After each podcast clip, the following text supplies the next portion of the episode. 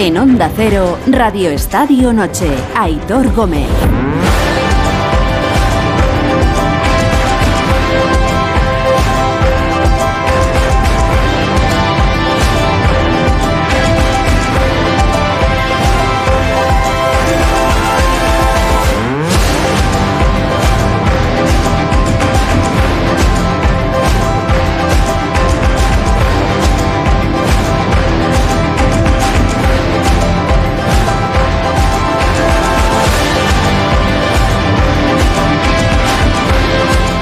Media, diez y media en Canarias. Buenas noches, gracias una vez más por regalarnos vuestro tiempo. Mientras caminamos ya del martes al miércoles, que será 8 de febrero de este 2023. En una semana con fútbol, porque tenemos en juego el Mundialito de Clubes, buscando qué club va a ser campeón del mundo durante el próximo año. Cada uno que le dé a este torneo la importancia que, que quiera. Pero ojito que nunca se sabe dónde puede estar la sorpresa. Hoy, en la semifinal que se ha disputado hoy, el Flamengo era favoritísimo contra el Al Hilal y los saudíes se han cargado a los brasileños. 2-3 han ganado, así que el que gane mañana, Real Madrid o el Al-Ali, jugarán el sábado contra ellos. Sorpresón de los gordos, ¿eh? Bien hará el Madrid en no confiarse mañana. Evidentemente, el Madrid es muy favorito. Eh, imagínate tú la final del sábado que fuera un Al-Ali Al-Hilal. sonoramente para, para la radio está bien, pero bueno. Que no se ande con tonterías mañana el, el Real Madrid en la semifinal del Mundialito.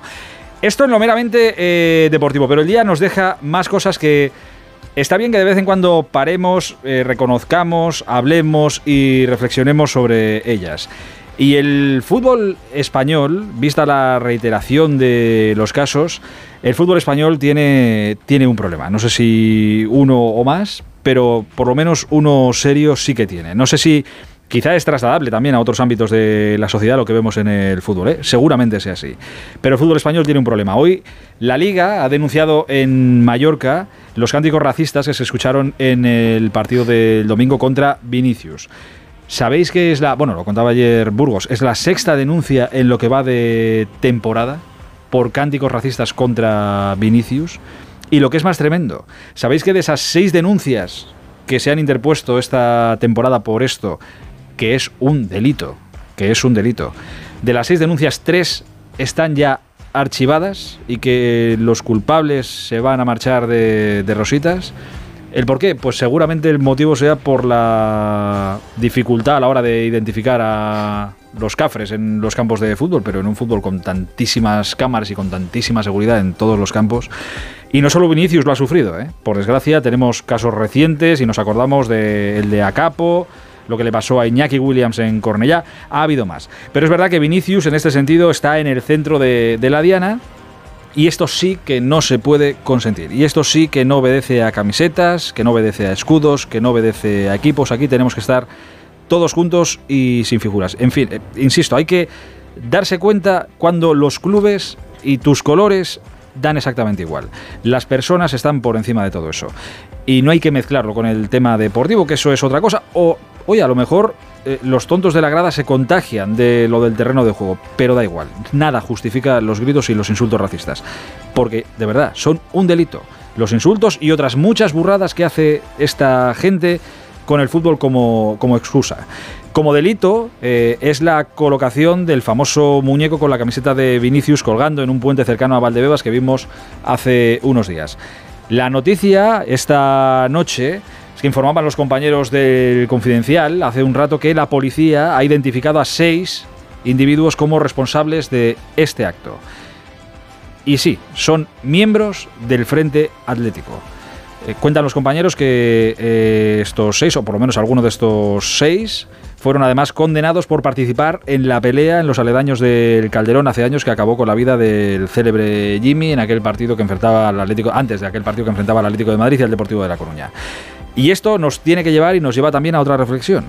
Y es que el fútbol español tiene un problema y el Atlético de Madrid sigue teniendo un problema permitiendo que esta gente, no sé si estos seis, no sé si estos seis pueden entrar al estadio o lo tienen prohibido o si se buscan las vueltas para entrar y que no les pillen, lo desconozco. Pero esta gente sigue dentro del estadio y esta gente sigue dentro del Wanda y hay que echarles de allí. Y esta gente mancha el nombre, el escudo y a la verdadera afición del Atlético de Madrid y hay que acabar con ellos como otros clubes lo hicieron en su momento. Siguen ahí, no se pueden cerrar los ojos, están ahí y hay que echarlos. Mancharon el nombre del Atleti eh, recientemente en la Youth League, insultando eh, muy gravemente a jugadores del Madrid, por supuesto, insultos racistas. Le costó al Atlético de Madrid el cierre parcial del Metropolitano por los gestos en Manchester. Siguen ahí y anoche contamos que el Atleti planea ya eh, echarles o que vislumbra una forma de quitárselos de, encima y sacarlos del estadio. Pero hay que hacerlo ya, por difícil que sea, que lo es, porque son violentos, porque meten miedo, porque asustan. Pero hay que echarles. Y hay que aplaudir hay que aplaudir el paso adelante que ha dado el resto de la afición del Atlético de Madrid y el resto de la afición del Metropolitano, señalándoles y pitándoles y diciéndoles que ellos ya no forman parte del Atlético de Madrid, que ellos no representan a la afición del Atlético de Madrid. Pero ese paso lo ha dado la afición. Ahora los que mandan tienen que sacarlos de ahí, por mucho que cueste y por mucho miedo que metan, que lo meten, lo sé que lo meten. Están esta noche con nosotros Edu Pidal. Hola Edu, buenas noches. Buenas noches. Está también con nosotros Ricardo Sierra. Hola Ricardo, buenas noches. Hola, ¿qué tal? Buenas noches. Hola Alberto López Frau. Albert, buenas noches. Hola Héctor, buenas noches a todos. Mr. Chip, hola Alexis, buenas noches. Buenas noches. No creo que a ninguno os haya sorprendido cuando habéis leído la noticia, eh, no que les hayan identificado, sino que sea gente del Frente Atlético los, los autores de, esta historia eh, en el puente y con el muñeco colgante.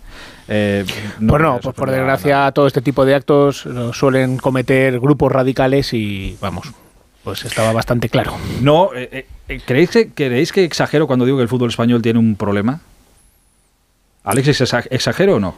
Mm, eh, en general, eh, todos los fútbol tienen un problema. El fútbol en general tiene un problema de violencia. Eh, no solo en España, este problema existe en mayor o en menor medida en Italia. Hemos visto, yo hace nada, he visto, hace tres años creo que fue, he visto en una final de Copa, final de Copa, ¿eh? no en un partido de segunda B en una final de Copa he visto cómo eh, el partido se paraba por incidentes y había que irle a pedir permiso a los ultras para reanudar el partido. O sea, esto lo he visto yo hace nada. Eh, en Alemania hay aficionados violentos, en Inglaterra, que te voy a contar, también hay aficionados violentos. Los hay, por los hay por todos sitios. Los hay por todos sitios. Nosotros, yo, creo que, se ha mejorado mucho en los últimos años, en los últimos 30 años, y, evidentemente tenemos un problema con la violencia y sigue existiendo.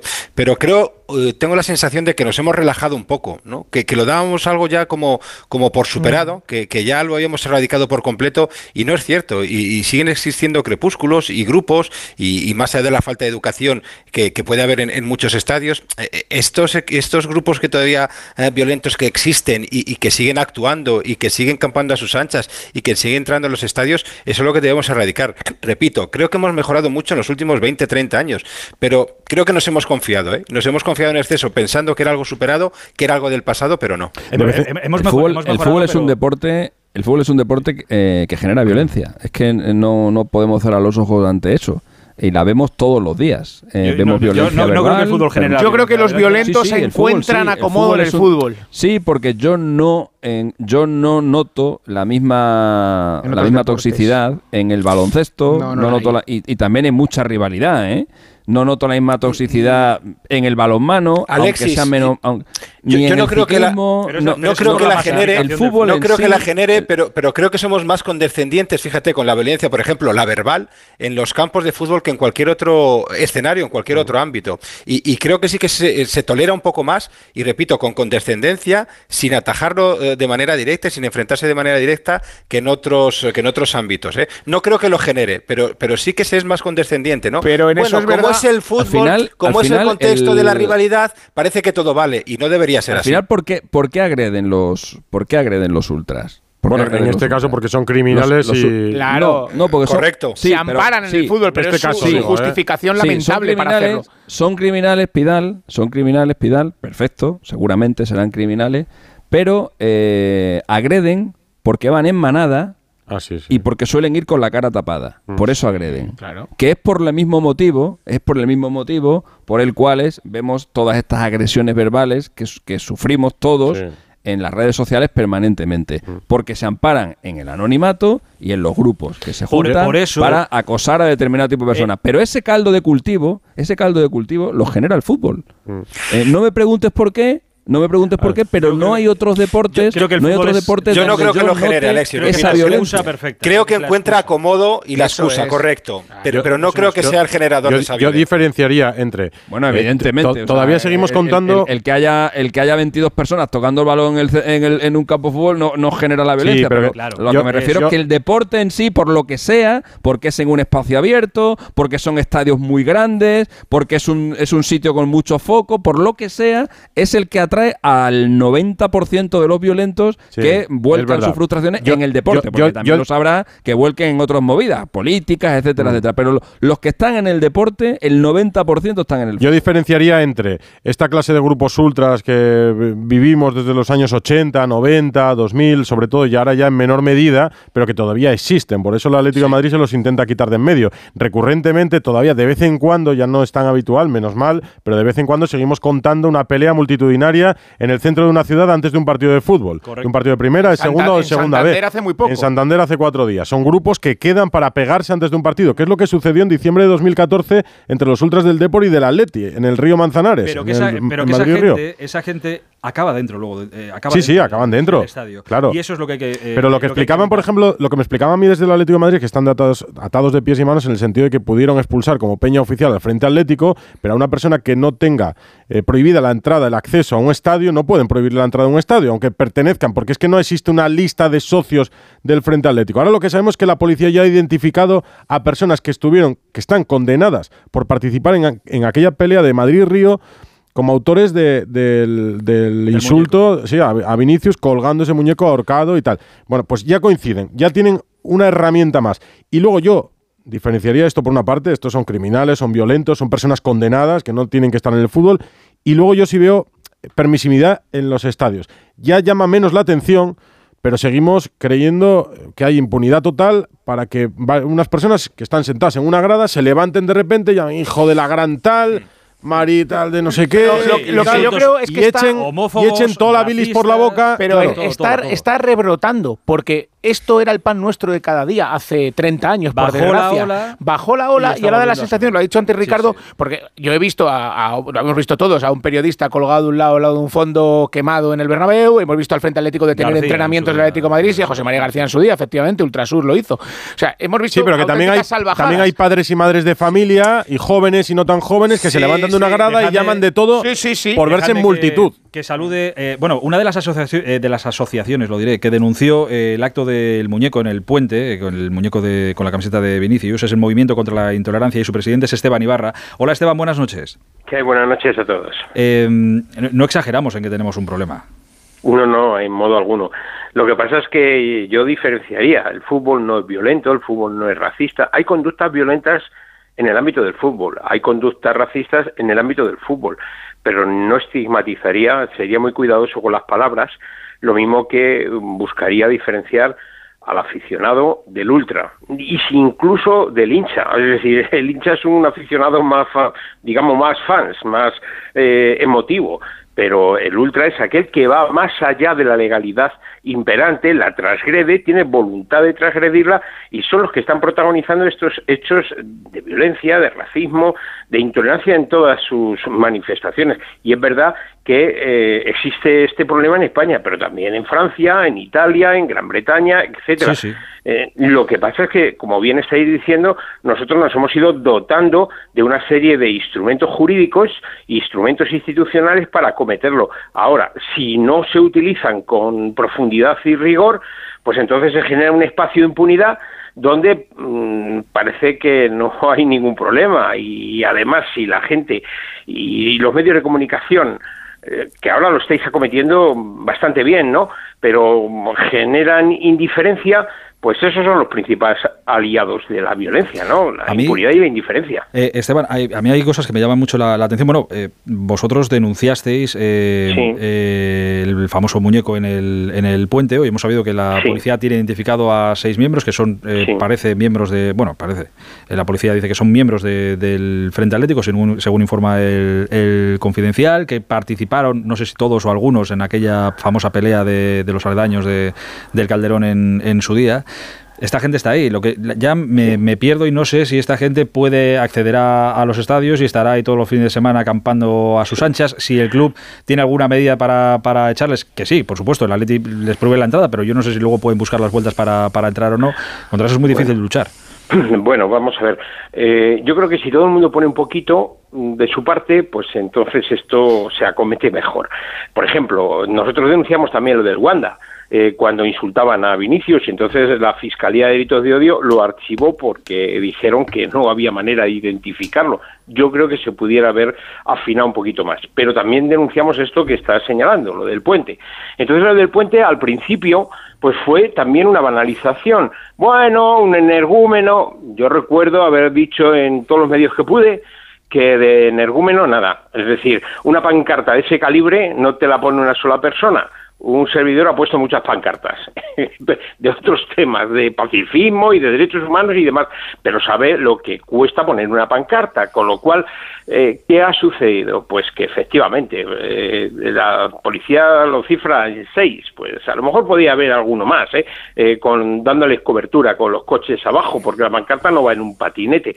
Y lo que sí parece para la identificación es que había restos biológicos, porque uno se debió de medio cortar, el otro pues tocó con todas las manos el muñeco eh, que llevaba una camiseta blanca y dejó las huellas, en fin, que dejaron unos restos enormes que la policía científica, en cuanto ha intervenido, pues ha ido identificando. Y si hay alguno que está relacionado con el, eh, la violencia del enfrentamiento de los ultras del Atleti y los ultras del Depor, donde murió Jimmy, pues bueno, eso lo dirán las investigaciones, pero si es así, en cualquier caso, la, hubo sentencia de conformidad, esto es muy importante, hubo sentencia de conformidad y si hay alguno que repita, pues se va a enfrentar con un problema no eh, soluble de, eh, de, punidad penal. Es decir, que dos reiteraciones va a ir a la cárcel. Para eh, hablar en claro, que lo entienda todo el mundo. No,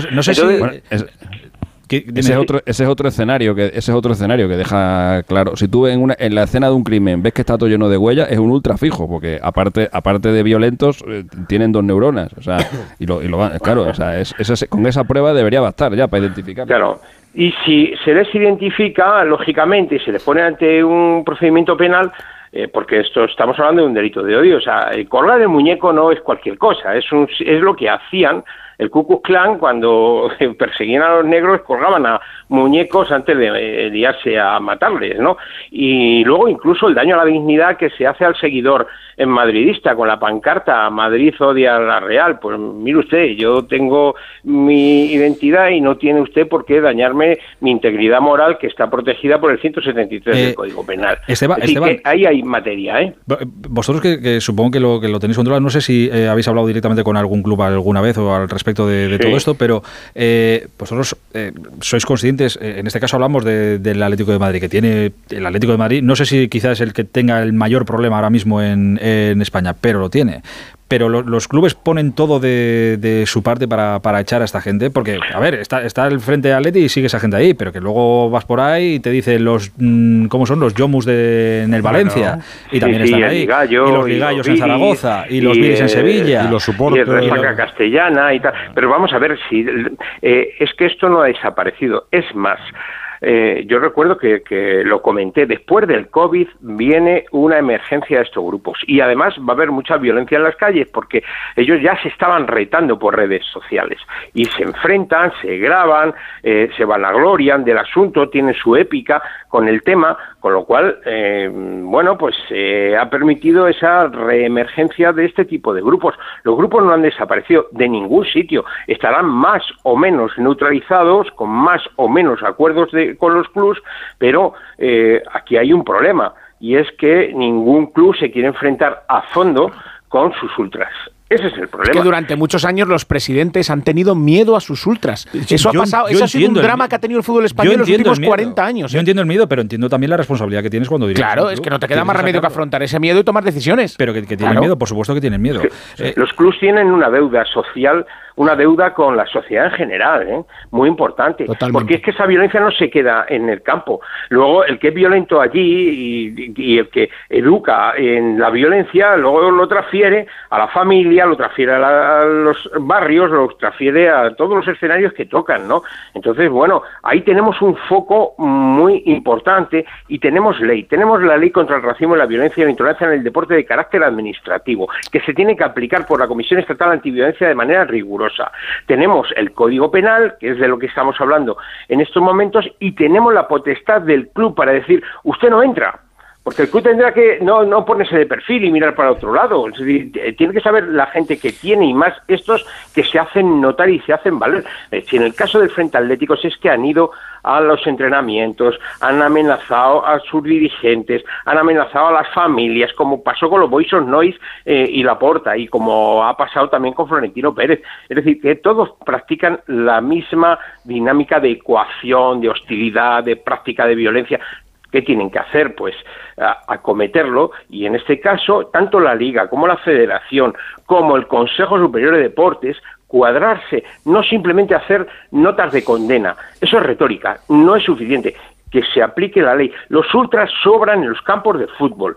Estoy harto de decirlo. este tipo de, de, grupos lo único que están haciendo es daño al fútbol. La gente quiere disfrutar de sus equipos, sus familias. La gente quiere que el fútbol prescinda de este tipo de energúmenos. Pero ¿qué puede hacer un, aficionado frente a un grupo organizado que es capaz por, eso, de, reventar a cualquiera? Por eso decía que hay que, hay que valorar, y yo valoro mucho el, gesto, y creo que todos lo valoramos, el gesto de, la mayoría de la afición del Atlético de Madrid cuando ahora sí señala al frente. Pero claro, es fácil señalar cuando estás en el estadio y señalas a eso, pero luego uno por uno, yo lo entiendo, esta gente mete miedo.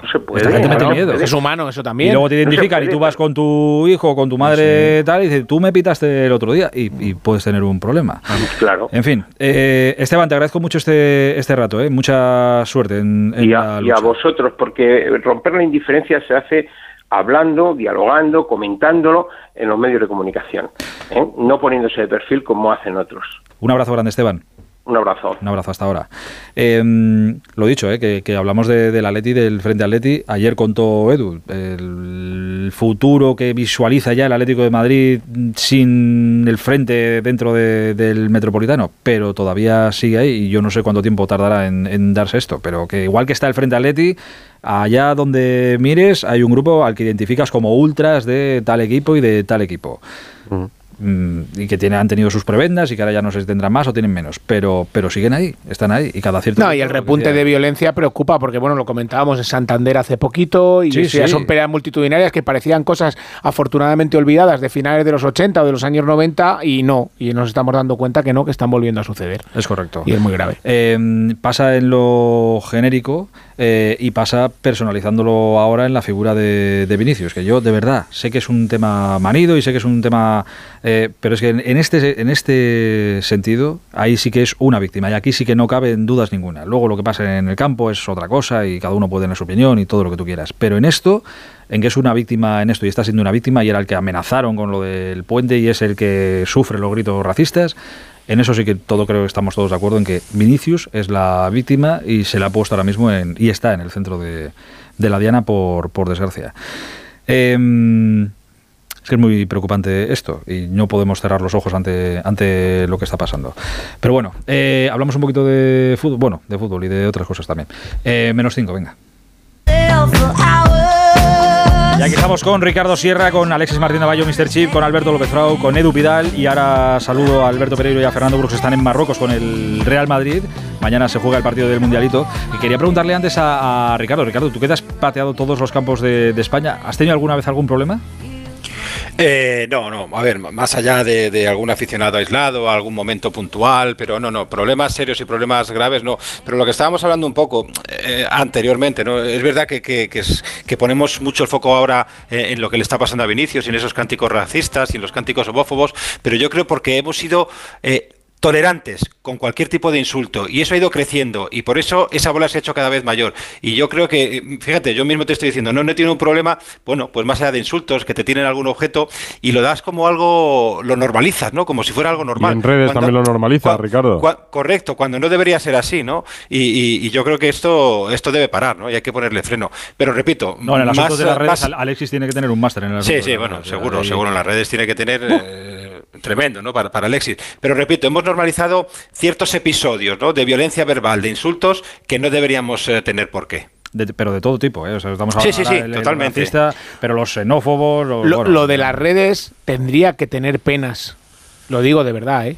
Tendría que tener penas, porque las salvajadas y las barbaridades que se dicen con total impunidad amparándose en el anonimato de las redes sociales y que nadie haga nada al respecto, me parece que es una lacra. hay cada vez más, más denuncias, ¿eh? hay gente a la que se le pilla y Es que, hay que castigar, es que es, que es muy grave. Es, que no deja de ser violencia. Claro, claro, claro. ¿Cuánta gente habrías metido tú en la cárcel, Alexis, si hubieras denunciado todo lo que te dicen por ahí? Hombre, me han amenazado de muerte. O sea, es que, fíjate la broma. imagínate. ah, pero lo, pasa que pero lo normalizamos, lo dejamos pasar como bueno. no, no, pero, no, sabes si mañana se va a presentar en tu casa y, No, sí lo sabes. Sí lo sabes, sí lo sabes, porque, porque cuando tú quieres matar a alguien no, le, avisas, o sea, vas y le matas. Tampoco es que yo sea un experto en, matar gente, pero vamos, intuyo que cuando tú quieres cargarte a alguien no le vas diciendo, cuidado, ¿eh? Hay, gente para claro, o sea, vas, y, vas y la lía, no, no vayas a dejar ninguna pista. Aunque bueno, tratándose de esta gente, vete tú a saber pero pero a mí, a mí, me han dicho de todo a mí me han dicho de todo por eso digo que por eso digo que yo lo tengo lo tengo, lo tengo muy pero que yo pero que yo no lo tengo normalizado yo no lo tengo normalizado. A mí cuando me dicen una, una cosa de esas, sé que me están diciendo una burrada. Lo que sí pasa es que como como sé cómo es la gente y como sé cómo se pone la gente por el, por el fútbol, pues lo que hago es pasar, pero no lo normalizo. Sí, pero algún día te afectará, porque algún día a lo mejor estás, porque todo el mundo le pasa, eh, o más bajo de ánimo, es que... Alberto, eh, cero. Pues, pues me alegro, me alegro, por eso normalizado. Estamos, pero está estamos normalizado estar en un campo de fútbol estamos ya, que se le va a decir árbitro, hijo de tal. Y bueno, pues no pasa nada. Es la, como si fuera la música ambiente. O sea, no, no pasa claro, nada. Pero, pero, igual quedamos por, bueno, tolerancia cero contra el racismo, por supuesto, por supuesto que sí, con, con los actos racistas y homófobos. Bueno, pues tendríamos que tener, no sé si tolerancia cero, pero tolerancia muy cercana al cero con cualquier otro tipo de insulto. Ah. Y eso no pasa. Bueno, supongo que la noticia de la identificación de estos eh, individuos habrá llegado también a Marruecos, que lo sabrá el Madrid, que lo sabrá el propio Vinicius, que era la víctima y el amenazado. Fernando Burgos, Alberto Pereiro, Rabat, buenas noches. Buenas noches. Hola, ¿qué tal? Muy buenas a todos. Eh, bueno, ya llegó, pero ¿qué, me vais a decir? Pues sí, llegó y entiendo que Vinicius estará contento y a ver si les meten en chirona a todos estos y, ya está. Eh, supongo que es así, ¿no? No tenéis ninguna novedad. Al respecto. llegó, se fue tal cual. Eh, pues eso, me lo imaginaba. Lo que pasa que ves, eh, allá donde vaya y haya el partido que sea, yo entiendo tanto a. Empiezo a entender tanto a, a Ancelotti. Entiendo, empiezo a entender tanto el, cabreo ya que, tenía hoy el hastío, más allá de que estés de acuerdo o no con él, pero ya el cabreo de, del asunto una y otra y otra y otra y otra vez, que supongo que por lo que se ha enfadado hoy, eh, Fer, ha sido por la reiteración ya de, todo esto. Seguramente, a ver, yo creo que el domingo después del partido en Somos, pues ya lo dejó claro y 48 horas después es que sigue igual. Entonces Ancelotti ha explotado a su manera, de una forma poco habitual, porque no es habitual que el protagonista, en este caso Ancelotti, se haga preguntas para que nosotros las respondamos. Y esto es lo que ha pasado con la respuesta de Ancelotti hoy sobre ya el cansino asunto de Vinicius. La pregunta que hago es esta. El problema que es Vinicius, los compañeros de Vinicius, ¿cuál es el problema? Vinicius tiene que defenderse de qué? Parece que el problema es Vinicius. El problema es lo que pasa alrededor de Vinicius. Y punto. Es un problema del fútbol español. Creo que es un problema que tenemos que resolver. Porque parece que eh, Vinicius es el culpable. Vinicius es la víctima de algo que yo no entiendo. Aquí, ya, aquí me pierdo. No sé si se refiere a, lo que pasa en el campo y es un problema del fútbol español con respecto a lo que pasa en el campo, si es un problema los gritos racistas que se gritan desde fuera y los cánticos y la atmósfera que, se crea. Eh, ahí ya me, pierdo. No sé si lo habéis leído entre líneas. Yo creo que es todo un poquito. Eso es. es una mezcla ahí. Es un cóctel. A mí me da la impresión de que también eh, nos mete en la ecuación a nosotros. Y me parece justo puede ser justo, si yo, lo entiendo, de verdad, si puede ser justo. Lo que pasa es que mm, si es noticiable, ¿cómo no lo, cómo no lo vas a contar? Eh, sí, pero tú no dedicas hora y media al asunto Vinicius. Eh, no. No. No. Sí, pero hay gente que sí.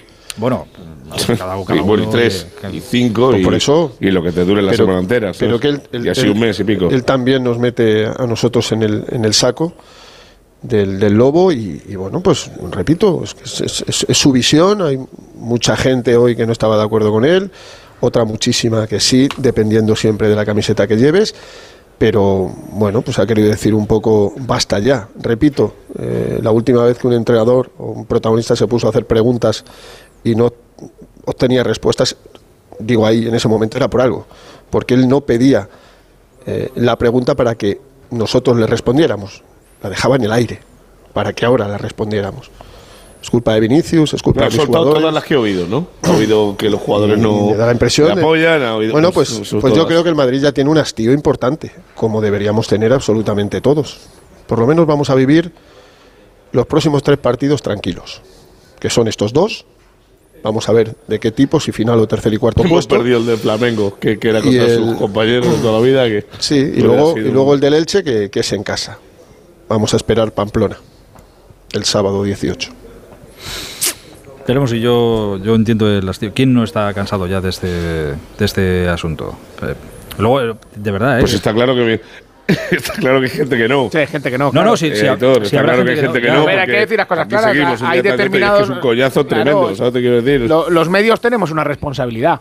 Y hay gente que la ejerce de una forma y gente que la ejerce de otra. Yo ahí no, no me meto porque habrá mucha gente que dirá que nosotros aquí y tal, igual algún día también le hemos fallado y dirá, es que aquel día, pues, pues seguramente ten- tienen razón. Yo es que hay- cosas que se pueden debatir, que se pueden hablar, lo que pasa en el terreno de juego, este asunto se puede hablar, se puede hablar cierto tiempo, ya, bueno, ya ha pasado, no te voy a decir que ha prescrito, pero bueno, ha, ha- ha pasado. Luego está el asunto de Yo, sinceramente, que es donde todo el mundo que- tiene que, que- estar que este eh, junto. Si hay alguien que, que no este tema le ha pues- matado el extremo. Le ha matado el extremo de pensar que Vinicius no tiene la culpa de nada, le ha matado el extremo de pensar que es el que provoca, le ha matado el extremo de pensar que hay jugadores que van a por él, le ha matado el extremo de pensar que es una víctima y le ha matado el extremo de pensar que los compañeros no le ayudan. O sea, si todo lo hemos elevado a, al número en cuestión multiplicado por 14, pues eh, ha explotado por, por todos los sitios. Y evidentemente el Madrid está, como dice Fernando, está hasta las narices, Vinicius está hasta las narices, en Brasil están que queman el país con el tema, porque es que es el comentario de todos los medios de comunicación en portada a, a- todas horas ligado al racismo, que es lo peor que nos podía pasar, y encima hoy Ancelotti de, de soslayo metido que es un problema del fútbol español, que ya es otra andanada que yo no me esperaba. Es que eso es lo que va, eso es lo que va a pasar al final. Que un día, eh, un día Vinicius pues se irá de la liga y, y se pensará que todo esto es, eh, es un acto de racismo. Y no tiene y yo creo que no tiene nada que ver con eso. Yo creo que no tiene nada que ver con eso. O sea, No, no, sí, lo que eh, tiene que ver con el racismo tiene que ver con el racismo. El resto no. No, pero En él, algunos casos sí. él, él va a pensar, él va No, en pensar algunos casos que yo quiero que decir, le- una cosa es que se metan con Vinicius. Ahora, al que a Vinicius le llame negro de mierda o le llame... No, pero la movida, el que dice la eso es movida un está racista. que- la movida está que hay con Vinicius de que de que si en el Atlético de Madrid no le pueden ni ver y de que cuel- y de que cuelgan un no sé cuánto y de que en Mallorca hay no, hay no sé quién que hace no sé cuánto y que dice que no es un ejemplo y que le pegan y que es el que más falta recibe. Esto no tiene nada que ver con el racismo. Esto no tiene que ver con. Esto lo hemos hablado ya 500 veces. Esto tiene que ver, esto tiene que ver con que Vinicius es uno de los jugadores más desequilibrantes del, del Real Madrid y es que encima entra a las provocaciones. Con lo cual, pues eh, es fácil sacarle del partido. Vinicius No, lleva Alexis, dos meses pero- y mete, pero- lleva dos meses sin meter un gol fuera de casa. Pues Pero yo no, creo que lo pues, hemos ¿por hablado qué? aquí. ¿Por qué lleva dos meses sin meter un gol fuera de casa? Pues porque, pues porque fuera se descentra, se va de los partidos y como los rivales, como los rivales lo saben, pues le siguen y como él entra, pues los rivales siguen dándole. Pero no, no tiene nada que ver con el racismo. Pero eso es hemos hablado. no, no, lo hemos lo visto en el fútbol, lo hemos visto en el fútbol toda la vida. Sí, Alexis, lo hemos hablado muchas veces aquí de separar lo que pasa dentro del terreno de juego con Vinicius a lo que sucede fuera del terreno de juego. Pero ¿qué sucede? Que todo lo que estamos eh, sucediendo, lo que está pasando, las provocaciones, los gestos, lo que hace Vinicius, lo que le hacen a él, todo eso está generando ese caldo de cultivo para que fuera precisamente esos violentos, esos racistas, aprovechen Claro. el momento para cebarse con él. no, Pero nosotros lo hemos separado muchas veces, no tiene nada que ver. Una cosa es una cuestión de fútbol y un problema de fútbol del que hemos hablado. Pero a partir Nah, de ahí no se ha nada. generado ese no- caldo de cultivo que nada. precisamente, oye, yo creo que hay muchas voces autorizadas que además están levantando la mano. Hoy he escuchado a Raúl García, Alberto Bueno lo he visto en, en- en redes sociales también, he visto como Nacho y, y el propio Fede Valverde intentan poner un poquito de sentido común, un poquito de mesura de lo, en de el lo tema que de está Vinicius, pasando, ¿no? en el tema de Vinicius, lamentablemente ya no se puede separar nada. El tema de Vinicius ya se ha convertido en un tema eh, Madrid o antimadridista. Ya se ha convertido en eso. Entonces, si tú dices, Si tú dices que a Vinicius le hacen muchas faltas. Pero para eso estamos nosotros, para, no ir a los extremos. pero, perdón un momento, a Vinicius es el jugador que, más es el jugador que más faltas recibe y es que le mete mucho y mira la pata del otro día y 10 faltas. Entonces eres madridista y entonces no te estás dando cuenta de lo provocador que es. y entonces, claro, vas con la bufanda. Y si por otro lado, y si por otro lado dices, y si por otro lado dices, pero por eso es importante que lo separemos. No debería, es que Vinicius no, no, pero si da igual que lo separes, da igual que lo separes. El que te escuche decir eso, pues te va a meter en un saco. Y pero al día siguiente vas a decir, eso es lo que dice Fernando antes, depende de la camiseta. A ver, a ver, que no se entiende. Muchos sí, al día siguiente vas a decir que Vinicius es verdad que entra mucho, que se debería calmar más, que se debería centrar más en el juego. Y entonces van a decir, ah, o sea, que estás justificando las patas. Entonces da igual lo que digas. da igual lo que digas. es, un debate que pierde, es un debate que pierde siempre. Es un debate que pierde siempre. lo mejor ya es obviarlo. Que no da igual lo que digas. O sea, quiero decir, no vamos a decir una cosa u otra. Yo creo que basta independientemente, pero independientemente por lo que pueda pensar la gente. Nosotros tendremos que ser, no sé, honestos y intentar medir las cosas, intentar hablar con mesura, ¿no? Ya, pero independientemente del saco en el que te quieras el tema es que hablamos para la gente. el tema es que hablamos aburrido ya de la historia. Eh, sí, pero es que esto sigue pasando. O sea, que es que no podemos cerrar los ojos y cuando ocurra en Pamplona, cuando ocurra en Pamplona, Pereiro, podemos no hablar de ello. Una situación muy puntual. Ya veremos si ocurre en Pamplona. En un, partido en Mallorca, pero es verdad que si yo creo que el partido en Mallorca no pasa, eh, o, Vinicius no va al partido de Mallorca. ¿Cómo tenía que haber sido? La tendencia de los últimos dos, tres partidos era bastante distinta a lo que ha pasado en Mallorca. Pero claro, lo de Mallorca te lo marca porque eran dos tíos muy señalados con no el partido de esta misma temporada, sino el de la, el de la pasada allí. Señalados y por ellos. Pero claro, o sea, pero creo que si no pasa ese, habíamos bajado mucho el día Sí, pero, creo que hay que matizar de lo que dice Alexis. Cuando comentó Fernando el otro día, cuando comentó Fernando el otro día, eh, lo de que Vinicius no, con mucho no debería.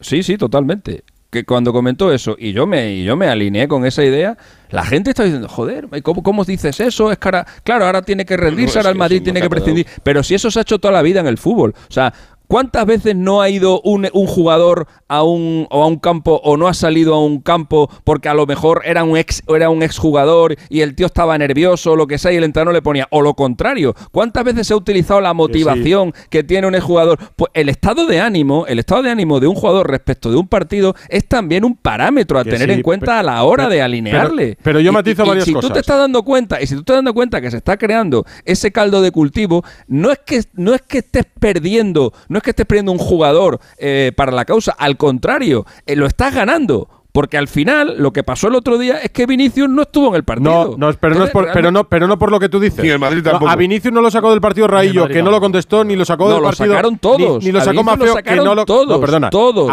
el ambiente y todo lo que se generó. Si me escuchas, te contesto. A Vinicius no lo sacó del partido ni Mafeo ni Raillo. A Vinicius lo sacó del partido una amarilla, por ejemplo, de Hernández Hernández, que no debió de ser amarilla.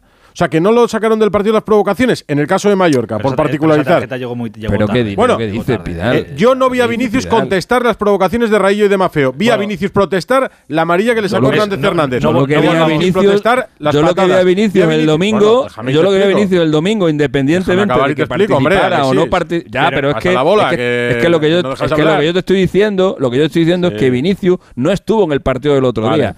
Y me refiero al juego. Pero el Madrid no participó del juego a mí me da igual si me da igual si no responde, si responde, si le sacan amarilla. Bueno, pues lo que digo es que el otro día meses, Vinicius lleva dos meses sin meter un gol fuera de casa. El otro y eso no es normal. El otro día Vinicius no contestó las provocaciones, contestó al arbitraje. Y el que por hablar otra vez de lo del racismo, el que cuando quiere insultar a Vinicius lo que le sale de su boca es un insulto racista, joder, es un racista. Entonces, si hay racismo, que todo sea racismo, que se generalice, que tal, no. Pero si yo, para insultar a Vinicius, me sale un insulto racista, es que soy racista. Claro. aunque yo crea que no. En cualquier, en cualquier caso. lo que he dicho yo. En cualquier caso. Pues que sí que tiene que ver con racismo. En cualquier caso, insisto, eh, es un tema que, creo que nos cansa a, todos ya, que cuando es noticia se cuenta, que pasó el domingo, que cada uno tiene su opinión y desgraciadamente en este país lo de cambiar de opinión no se lleva, no se lleva mucho porque es una señal de debilidad extrema. Con lo cual tampoco queremos que nadie cambie su opinión ni queremos que la gente se radicalice más todavía y cuanto más lejos de los extremos, de verdad, mejor. Que se baje el suflé, que se baje que volvamos a ver a un Vinicius bueno jugando al fútbol con la calidad que tiene y ya está. Y ya está, y que luego pasen los partidos lo que tenga que pasar, pero que se baje este suflé porque de verdad creo que eh, todo esto llevaba a más, llevaba a más, llevaba a más, llevaba a más. Al final es que estamos viendo lo que está ocurriendo con el racismo, con los ultras, con los que es que al final eh, parece que va todo encaminado. Pero tenemos que ayudar a bajar el suflé también nosotros. ¿eh? Exacto, ayudemos un poco a ayudemos un poco a, esto. Ya está. Si es que por eso decía que dicho esto queda un partido con el Atlético de Madrid, dos con el Liverpool y tres con el Barça, así a la vuelta, ¿eh? Bueno, pues, pues, con la mayor tranquilidad. No, para, la pereza, digo. Sí, ah, ah, sí, sí, por cuestión de. Hombre, pereza no, porque son grandes partidos. Pero. No, no, digo por este, este, tema, no. Evidentemente, por eso, por eso digo que, que, bueno, que llegará y cuando llegue ya lo contaremos y pasará lo que tenga que pasar, pero que hasta entonces dejemos que o permitamos que, que baje un poco el, el suflé, porque es que si no, eh, de verdad es, es, imposible. Es que, no, es que nos radicalizamos. Es que nos radicalizamos y ya bastante radicalizada está la sociedad que da igual el, programa que pongas a cualquier hora del día que solo ves polos opuestos enfrentándose y peleándose a muerte. Bueno, tenemos que ayudar a bajar la crispación. y, cuanto, cuanto más barbaridades se diga, mejor y más llamativo y más tal y más no sé qué. No, no, calma, calma, tranquilidad. Joder, seamos personas, calma que no por decir las mayor burradas es, es, mejor, mucho menos, ni por cambiar de opinión, ni por decir ser del Barça y decir que Vinicius no es tan malo, no te pasa nada. O por ser del Madrid y decir que Vinicius a veces se equivoca, tampoco pasa absolutamente nada. Ya está, ya está. Llevémoslo así o intentemos llevarlo así. Es que si de verdad un día nos, nos estalla la cabeza. Es que va esto a, estallarnos la cabeza. Em, ¿Os acordáis que mañana hay un partido eh, a todo esto, ¿no? Que se juega el, el, mundialito, el mundialito este. Eh, mundial, por favor. El, el mundial, por favor. Bueno, ya sé que tú te vas a tú te vas a cabrear, cada uno tendrá aquí también su opinión. A mí esto me parece una bacala infame para que algunos ganen dinero y colar aquí unos partidos que, ni fu ni fa, la verdad. ¿Para que pues, eh, Aitor, eres el director del programa. Creo que ya no, joder, una cosa lo que me parece, también me puede parecer aburrido un Madrid-Barça, pero no voy a dejar de hablar de ello. pero el torneo este, el torneo este del mundialito, ¿qué quieres que te diga? Yo creo que aquí el equipo europeo solo tiene que perder. En este caso creo que el Madrid solo tiene que perder en este en este tipo de torneos, que si lo ganas es pues muy bien, me pongo la escarapela esta y voy a vender las camisetas más caras porque le pongo esto. A mí me gustaba más la Intercontinental, digamos, no el precedente, como gustarme. Pero bueno, al Madrid en este momento creo que no le puede que no le viene mal si gana si gana el Mundial de Clubes. ¿eh? En el momento en el que está ahora el equipo, pues puede ser positivo. Te puede venir bien, pero y puede suponer un paso adelante. Pero, Fer, esto en, la expedición del Madrid se le da. Eh, a ver, se le da importancia, claro. Vas a jugar esto porque no le vas a dar importancia, pero claro, se le, da importancia. Pero evidentemente es el, segundo título por debajo eh, de la temporada o el tercero, o da igual, pero el quinto, es un título. A ver, os voy a poner en, un planteamiento de, futuro a seis días, para que os hagáis una idea. Esto no deja de ser. Si Ancelotti gana el título y el Real Madrid gana el título, Alexis está ahí para decirme sí o no. Ancelotti se convertiría en el mejor entrenador italiano de la historia, con 24 títulos por encima de Giovanni Trapattoni. O sea, o sea, Cancelotti al Mundialito le gusta. no, y a todos, y a todos, y otro título más para todos. Otro título más para Benzema, otro título más para Modric, otro título más para Vinicius, otro título más para Fede Valverde, otro título para todos. El Madrid hablando a todos ya. Porque además, eh, porque además, sobre el tema del Mundial de Clubes, eh, que tanto despreciáis y tal, eh, no, fijaros la cantidad. Oye, que yo he dicho que a mí no me gusta. Acabas de decir, no pasa nada. A mí me, parece, una ¿Ha dicho que no te gusta? No. Ha dicho que es una bacala infame. A mí me parece. Pero a mí, a mí me parece. Entonces, literalmente.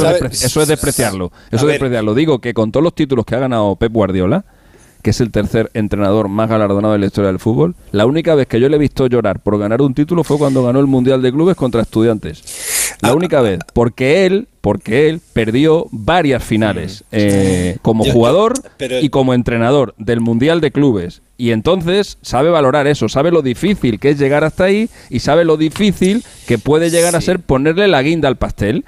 Y entonces, eh, ahora mismo el Real Madrid tiene una oportunidad pues de proclamarse oficialmente campeón del mundo otra vez, porque nos guste más o nos guste menos, este sí, que torneo proclama mejor equipo del mundo. Sí, pero que nos guste más o nos guste menos, mañana no va a ir la gente a las Cibeles a celebrar la victoria. Pero, el sábado. no, pero fuera de España tiene más repercusión de la que creemos. Sí, ¿eh? sobre todo, y sobre todo en Sudamérica, ¿no? sobre todo en Sudamérica, mm. donde tiene sí, pues vaya, eh, mucho más. No, claro, pero lo que te iba a decir, ¿no? A mí también me parecía que tenía mucho más eh, romanticismo, ¿no? La, Copa Intercontinental mm. y cuando jugaban, pues eso, el campeón sudamericano, el campeón americano contra el campeón europeo, campeón del mundo. No sé, de ese historia que tenía ese trofeo, pero ahora date cuenta que me parece un, título trampa para el Real Madrid. Y a ver cómo me explico, ¿no? Porque es que si lo gana, va a tener que ganar a la Lali. No, no, digo, va, a ganar. no, sí, pero, va a ganar. gustaba la Copa Intercontinental. Espera, espera, espera, que termine Ricardo. Va a ganar. hombre, pero espera que termine Ricardo. Pero por eso, pero déjala Ricardo. Para ganar. Ha hecho una cosa y luego ha pasado a otra y no quiero que se pierda el otro. A los que os gustaba la Copa Intercontinental y no os gusta esto, ¿Me podéis decir qué diferencia hay entre estos La diferencia que veo es lo que te digo, que el Real Madrid para ganar este Mundial de Clubes va a ganar a la Lali y a la Lilal. Quiero decir, y no es lo mismo que ganarle Porque la Lilal se ha cargado al sudamericano. ¿Qué hacemos? ¿Qué hacemos?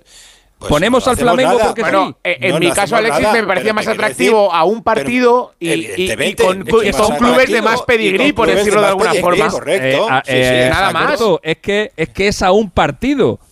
Y es que sigue siguen estando los campeones de Sudamérica y de Europa. Lo único que pasa es que ahora les exiges que pasen una ronda bueno, previa. me gustaba más, no estoy despreciando el Mundial, solamente me gustaba más. Que demuestren que son mejores que el de Asia y que el de África. Ya tienes la cruz puesta, ya, ya, estás en mi barco, ya, ya estás jodido, ya date por, y, date por y repito, no es un título trampa, quiero decir, tiene, porque el que quiera menospreciarlo va, va, va, a utilizar este argumento. Sí, pero ha ganado a la Lali y a la Lilal para ser campeón del mundo. Y evidentemente es un título que suma y que suman las vitrinas del Real Madrid, pero que si no lo gana, encima le van a decir, y encima lo has perdido contra uno de estos dos rivales. Por eso entiendo que es trampa para el Real Madrid.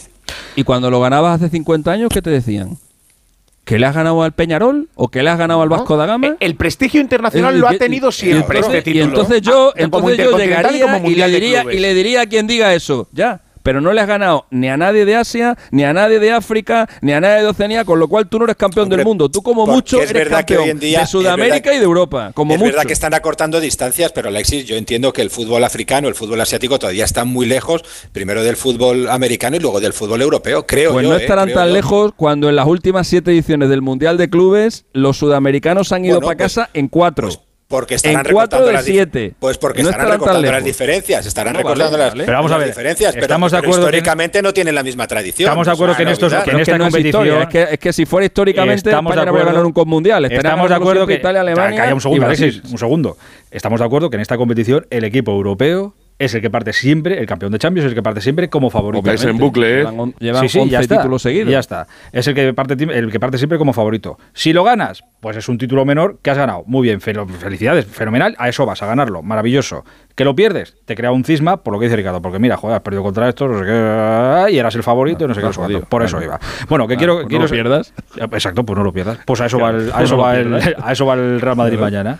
Eh, ¿Qué tenemos que saber del Madrid, Fer Pereiro? Van a ser de blanco, ¿no? Así sí. supongo, me imagino. Que van faltan, a, van que a faltan seis. Blanco, que faltan seis, que no están ni Courtois, ni Benzema, ni el 1 ni el 9. Que tengo la duda de si va a jugar Camavinga, el ancla o Chouameni. Fíjate, yo creo que a lo mejor Camavinga vuelve a insistir Ancelotti en el lateral izquierdo. A Álava le veo más tieso que a mí. Y y que arriba en principio, si vuelven Modric Cross, pues Valverde adelantará su posición junto a Rodrigo Góez de 9 y a Vinicius en, en la banda izquierda con Lunin en su decimoquinto partido oficial con el Real Madrid va a ser el, el guardameta. Hay dicho de paso, a mí el Al Hilal me parece mucho mejor equipo que el Flamengo. El Flamengo es un equipo de, exjugadores de exjugador, el de hoy, ¿eh?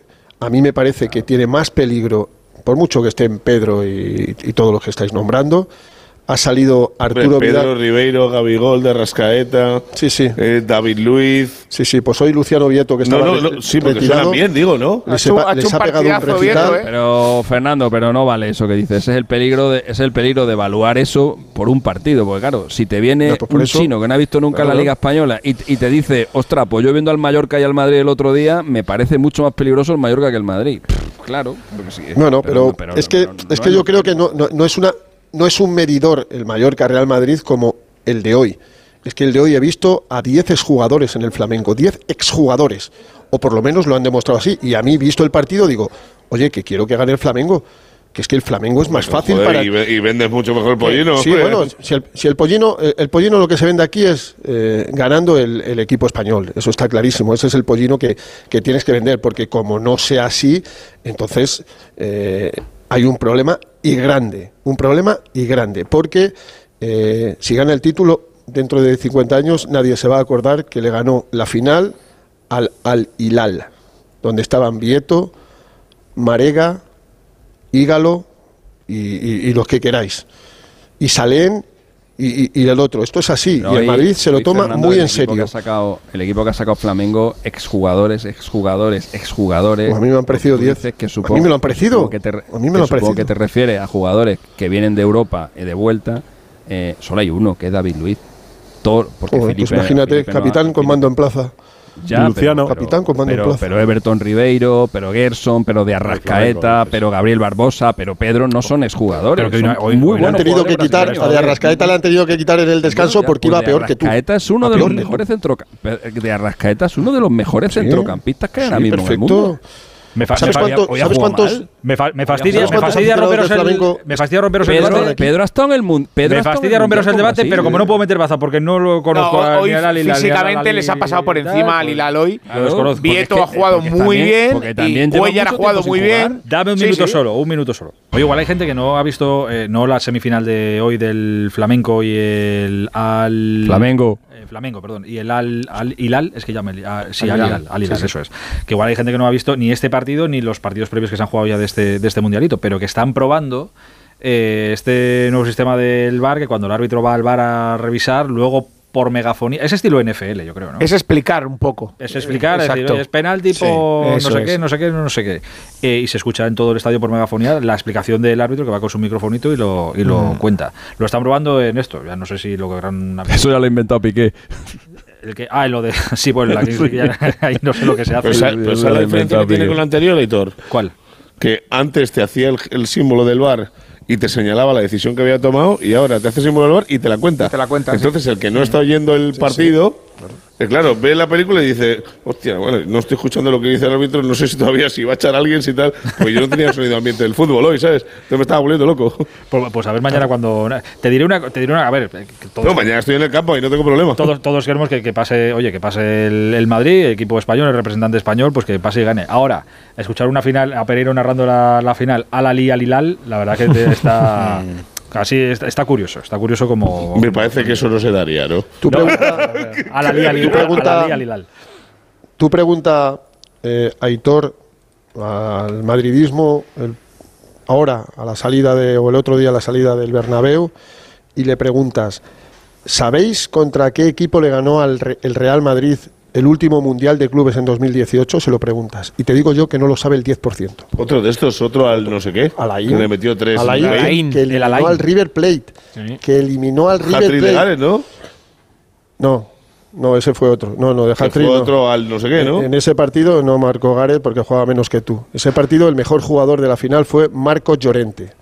En ese partido. Ah, tú preguntas al madridismo, al Ain 4-1. claro, si estaba Solari en el si Madrid. Le preguntas al Madrid. Si le preguntas al madridismo a quién le ganó el Madrid la final de la Copa de Europa de 2016, probablemente tampoco te lo sepan de ti. bueno, es así porque era Atleti, pero la de 2017 igual confunden a la Juventus con el Liverpool. De, aquella recuerdo que marcó yo mucho de eso. la Juve que el Alain, macho. ya, pero entonces no es porque no se acuerden, entonces no es porque no se acuerden, sino por el equipo. Si lo que quiere, si lo que quiere es ridiculizar al Alain, pues vale, pues sí. Yo no quiero ridiculizar a nadie, digo que valen todos los títulos igual, sea contra el Flamengo, contra el Alalí o contra el Alalín. No estoy ridiculizando a nadie, estoy diciendo que aquí lo importante es ganar la Intercontinental, sea Peñarol y además... Ah, bueno, claro, eh, evidentemente. Eh, evidentemente, no, no me entiendes mal. No me entiendas mal, que no me gusta que me entiendas mal a 8.000 kilómetros. Yo te digo que esto es así, aquí lo que importa es ganar. Es lo único, y más en esta situación del Madrid. Y, otro título más, otro parche, sí, otro parche. Y la gente se va a seguir comprando las camisetas con el parche de mejor club del mundo por octava vez. Es así, es, que no más, me da igual que sea el Flamengo, el Flamingo, lo que tú quieras. Es que esto es lo único que verdaderamente importa. Y vamos a ver mañana. Y sobre todo díselo al entrenador. Y que en este, momento, y que en este momento de la temporada le puede venir muy bien. ¿eh? Y a los jugadores también se lo tienes que preguntar, a todos. A nadie le gusta perder A nadie le gusta perder y más en una situación como esta, en un, en un torneo donde pues tú tienes que, de una, es que a veces de, de, de sitio, de cosas de estas, de cosas de estas, a veces eh, pasan Te vienes arriba, eso sí es verdad. Yo, no, no, no, no, catástrofe, no me refiero. a, Valverde lo echaron por, a Valverde lo echaron por una Supercopa, de España. este es el único. a veces, este cual, a este veces te, llevas un, te llevas un trastazo sin, sin darte cuenta y, y las consecuencias son gordas. y que de cara al futuro de Ancelotti, que no sabemos, pues ganó la Supercopa de Europa, si ahora gana el Mundial de Clubes, ya son dos títulos esta este temporada. Evidentemente que no, es la Liga y la Champions. Albert, eh, claro, no, no. Si Ancelotti no gana el Mundial de Clubes, se queda aquí con Regradi, ¿eh? Este claro, claro, por eso te lo digo, Albert, pero que le puede venir bien también ganarlo. Bueno, es que de los tres títulos que le quedan al Madrid, porque yo la Liga la doy por la doy por liquidada, este es el más fácil. Yo recuerdo que este fue el primer el primer y único título que ganó Santiago Solari como entrenador del Real Madrid. No recordaba que era la pero recuerdo que marcó Llorente en aquel partido. Sí, sí, que fue, el, MVP, fue el MVP de, dices primer y único título que ganó Santiago Solari como si hubiera estado 50 años en el Madrid. Es que estuvo seis meses, campeón. Claro, porque lo echaron. Es que estuvo cuatro meses. Claro, porque lo echaron. Es que si hubiera ganado. ¿Sabes por qué lo echaron? ¿Sabes, ¿Sabes por qué lo echaron? ¿Sabes por qué lo echaron? Sí, porque perdió una, en una semana terrible porque perdió porque perdió tuvo que viajar ya, porque perdió dos partidos con el porque perdió dos partidos con el Barcelona por eso, lo echaron uno en Copa y otro en Liga uno en Copa y otro en Liga, por eso lo echaron. Bueno, claro. Solari si hubiera ganado, pues hubiera seguido y a lo mejor hubiera ganado tres Champions como ciudad. pero, pero, le echaron por eso, por perder dos partidos contra el Barcelona. Porque, porque cuando llegó al Madrid. Alexis, por favor, me lo pone muy, me lo pone muy difícil como, muchas como veces. Solari no le, claro, como Solari no le daba bola, pues le mete, claro. Y como Solari te da bola a ti, le, le, protege. No, a mí, no me, a mí ya, me, ya me dirás tú qué bola me da. Ya me dirás tú qué bola me da. ¿Cuántas veces, ¿Cuántas veces entró Solari en, en, en Cero? No, que no lo sé. Entonces, ¿qué bola me da a mí? A, mí, bola me da a mí? A mí, ninguna, eso, eso es verdad. Entonces. Eh, en cualquier caso, que lo importante es que gane el Madrid. Lo importante para el Madrid es ganar. Dejarle que está muy ocupado ahora. Eh, está, está trabajando en el Madrid, ¿no? Joder, que se está trabajando. Ah, pues eso sí, sí. Está trabajando en el Madrid. Pero que, que está ocupado, de verdad, que lo lleva todo. Ah, el primer equipo lo lleva todo. Pues, pues fenomenal. Eh, digo que lo importante es ganar, porque insisto, como equipo europeo, si ganas, no lo vas a celebrar a las Cibeles, pero ganas y te reconforta. Y si lo pierdes, te puede meter en un, en un marrón. Que cosas gordas han visto, como lo que recordaba Alexis ahora con Valverde. Eh, oye, ¿qué, problema, ¿qué problemas hay ahí en, en Marruecos con, con, el alojamiento y todo esto? ¿Qué, qué, qué ha pasado? Pues que aquí reservas una habitación hace dos meses, llegas al hotel, no a uno, ni a dos, ni a tres, a bastantes, y te dicen que no tienes habitación. No, te dicen, no tienes habitación. Perdona, overbooking. Lo siento, pero se tiene que ir usted a otro hotel. ¿Cómo que me tengo que ir a otro hotel? No te hacen ni puñetero caso. Pero no le ha pasado a un compañero ni a dos incluso yo creo que aficionados, aunque no van a venir mucho del Real Madrid. Y nosotros aquí, por ejemplo, tenemos un compañero que le ha pasado esto esta, esta mañana cuando hemos, cuando, hemos llegado. nuestro compañero de OK Diario, Iván Martín, que ya te está escuchando. Aitor. Hola Iván, buenas noches. Hola, ¿qué tal? Muy buenas noches. ¿Qué, qué, qué te ha pasado? Bueno, pues me ha pasado lo mismo que le ha pasado a muchos compañeros, que hemos llegado al hotel, hemos llegado junto con unos minutos antes que, que, Burgos, que Pereiro y que, y que Espínola. Y cuando han llegado ellos, nuestra, nuestras caras eran de, auténtico poema porque no aparecíamos en, en la reserva del hotel. Y no, al principio no te explican nada y luego te dicen que simplemente es porque han dado más habitaciones de, de las que tienen disponibles en, en el hotel. Ah, Entonces, pues te quedas fuera y, y, y, ya, y, ya, está. Y ha pasado en este hotel, ha pasado en, en otros hoteles a otros compañeros de, otros medios españoles y, veremos cómo se va cómo se van dando estos días. Pero ya con el viaje pagado, o sea, quiero decir, tú ya habías pagado la habitación reservada, ta, ta, ah, pues ahora no hay. Sí, sí, así ha sido. Nosotros más o menos tuvimos que sacar el hotel pues 7 de enero aproximadamente. Yo llamaba a la secretaria, obviamente, de, de mi medio y, alucinaba porque lo que decía ella, dice, pues esto está pagado y daba igual, no, no había. Eh, luego nos han contado compañeros que si te ofrecías a pagar algo más, ya sí que aparecías. ¡Hombre! Eh, otros Qué curioso. Poderoso caballero. otros, otros compañeros, a mí, no, a mí no me daban ninguna posibilidad y luego por la noche aquí, aquí sentados a otros, también otros españoles, aunque no eran periodistas en este, en este caso, sí que había habitaciones, pero tenían que pagar esta noche. Aparte, la reserva ya no valía para nada, tenías que pagar esta, la noche y te hacían como un favor. En fin, ha sido bastante, bastante complicado y, bueno, gracias, No, pero Aitor, que es que hay una circunstancia que es increíble. Que dice, no te ofrecen solución a los que no tenían ninguna. dice, pero le digo yo. Y dice, se puede con nosotros y dice, sí, que pague las tasas y el desayuno y te quito tu camarote, te pongo una pequeña y te lo comes. o sea, así solucionan todos. Es increíble. Esto se resuelve como se ha resuelto toda la vida. Vas al, vas al mueble bar este, te lo comes todo y te lo bebes todo y luego, y luego bajas abajo y dices, oiga, no hay nada mueble, bar, que manda el mueble bar vacío. No hay nada en el mueble bar, escúchame un momento. te lo han llevado tú? no, no, ¿a qué te lo han llevado? No, nos han llevado a un país donde no, no tenía que... La FIFA, como siempre, es lo que hace. La FIFA es esto, señores. La FIFA ha traído un mundial de clubes a Marruecos a ganar dinero única y exclusivamente. No ha pensado ni en aficionados ni en nadie más. Esto es lo peor que yo he vivido en mucho tiempo. Hay compañeros que se han tenido que ir a Casablanca a alojarse. Hay otros compañeros que se han ido a un hotel a las afueras de Rabat, cerca del campo, donde solo está él y no tiene ni recepcionista. No voy a decir el nombre porque no, no procede. Un compañero que está solo él en un aparta hotel sin recepcionista, nadie más. O sea, es tan alucinante todo lo que le estamos viendo. Por eso yo decía en la brújula con, con Pidal a, a los aficionados que nos puedan escuchar, no vengáis, por favor, no vengáis, ni se os ocurra porque vais a pasar penalidades, porque no sabes dónde te puedes alojar. Porque además, es que, es que tienen mucho morro, tío. Es que, de verdad, es que les miras y ellos no te miran a ti.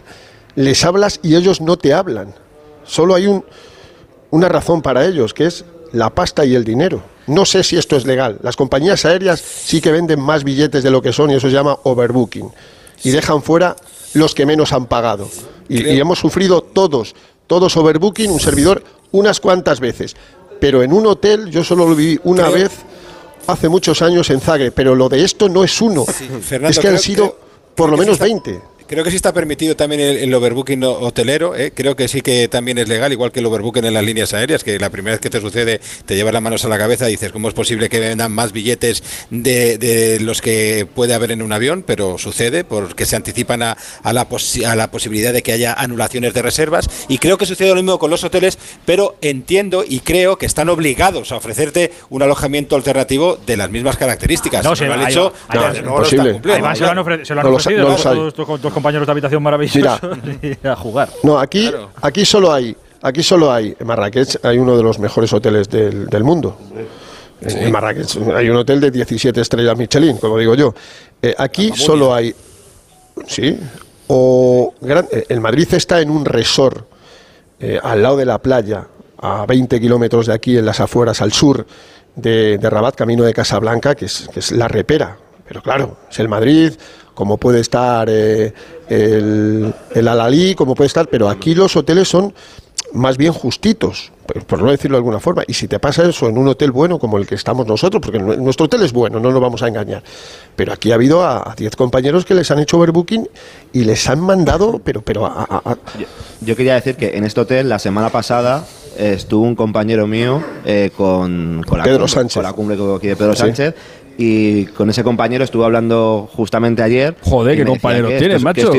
Que, no, que me decía que esto iba a ser, bueno, que la, la, ciudad no tiene gran cosa, pero que el hotel no me preocupase porque el hotel iba a ser perfecto y que el hotel no tenía ningún tipo de, inconveniente. Claro, fue la semana pasada. Igualito una cumbre que un mundial de clubes. ah, bueno, y otro problema. El hotel está perfecto, más que no hay habitación, pero el hotel, Exacto, no, o que no quieren que haya habitación salvo que les pagues. Y luego, esta otra circunstancia. Señores, repito, aquí han traído la final de un mundial de clubes y una semifinal con el mejor equipo del mundo. Está el tema de los taxis. Escúchame, es que quien no tenga coche de alquiler, es un drama coger un, taxi en esta ciudad. Un drama. Nuestro compañero Jesús López ha intentado ir hoy al entrenamiento del Real Madrid en el complejo deportivo de la Federación de Fútbol de Marruecos, el complejo deportivo Mohamed VI, y ha vivido una odisea. Taxis que se daban la vuelta según iban porque no les dejaban entrar en esa zona. Taxis que, te, eh, que, tú le, dabas en el Google Maps la ubicación del sitio y que te llevaban a otro lado. Aparte de que tú nada más entrar en el taxi tienes que regatear. Ahí regateas. Bueno yo, Te, puedo contar que nosotros, el taxi que hemos cogido, aparte de que le hemos dicho que por favor ticket, no exagero, 20 veces, nos han llevado como cinco taxistas a un, a un taxi que era el único que tenía ticket a este mismo compañero la, hace unos días fueron 250 de, de la moneda de aquí, hoy ya eran 300. Han sub- ha subido un poquito. Pero los, 30 los- euros. los taxis los pagarás tú, Iván. Si te estás metiendo en la habitación, ¿no? Creo que. Págate los Que te los taxis. pague No, Pedro tenemos coche de alquiler. Creo que. No, escúchame, lo peor de todo es que se va a venir también en nuestro coche de alquiler. Di que sí. Ah, si ya, habiendo hecho el atraco, hazlo entero, Iván. Di que sí. Tienes to- todo el No, no, si lo va a hacer, no te preocupes. Ya puesto. Sí, lo va a hacer. Eh, oye, pues nada, seguid disfrutando de- del mundialito, eh, que, que está siendo aquello una experiencia. Mundial de clubes. para- del, perdón, del mundial de clubes. Una Apasionante. Y religiosa. Eso sí, eso sí. Iván se come el récord de Lebron a gritos en la habitación como hay Dios. Eso te lo digo ya. Eso, de eso no se libra. Bueno, por ala, a trasnochar encima. Joder, sí, va, ya verás. Y mañana, mañana, aunque parezca increíble, bueno, no es increíble, es el Real Madrid. El estadio, el príncipe Mulay Abdullah, 45.000 espectadores, sold out. Todo vendido. Entradas que oscilan entre los 40 euros la más barata, 100 euros, 1000 dirham la más cara. ¿eh? Eh, esta es la capital de Marruecos, ¿eh, Rabat. La capital de un país como Marruecos. Y no estamos criticando Yo nada, no me estamos- esperaba que iba a estar el- el- el partido de mañana, te lo digo de corazón. Pues se va a llenar el No, campo. no, ya, ya, pero que no, no, o sea, no me lo espero. Cuando me lo han contado me ha sorprendido mucho. Si es que aquí el fútbol también tiene, o sea, han sido cuartos en el pasado mundial, ¿eh? Ya, ya, ya, ya. Marruecos fue la No, locura no, y es durante el- Y es el Madrid, coño. Me gusta mucho. ¿Qué mundial? El mundial de, de- mundial de Qatar. de Qatar, eso es. El de Eso tu no amado. Luis Enrique, el que decías tú que era el mejor seleccionador de la historia, no el mismo. No existió Alexis, ¿no? El mismo, el mismo que decías tú durante Queridos, dos años. un abrazo muy grande. Mañana hablamos, ¿eh? Anda, vete a, vete a tomarte el minibar. Adiós, un abrazo muy Venga, grande. Sí. Yo me despido, algunos se quedan. Un besito grande, chao. Hasta ahora, hasta ahora. Chao. Eh, son las 12 y 41, ahora menos en Canarias.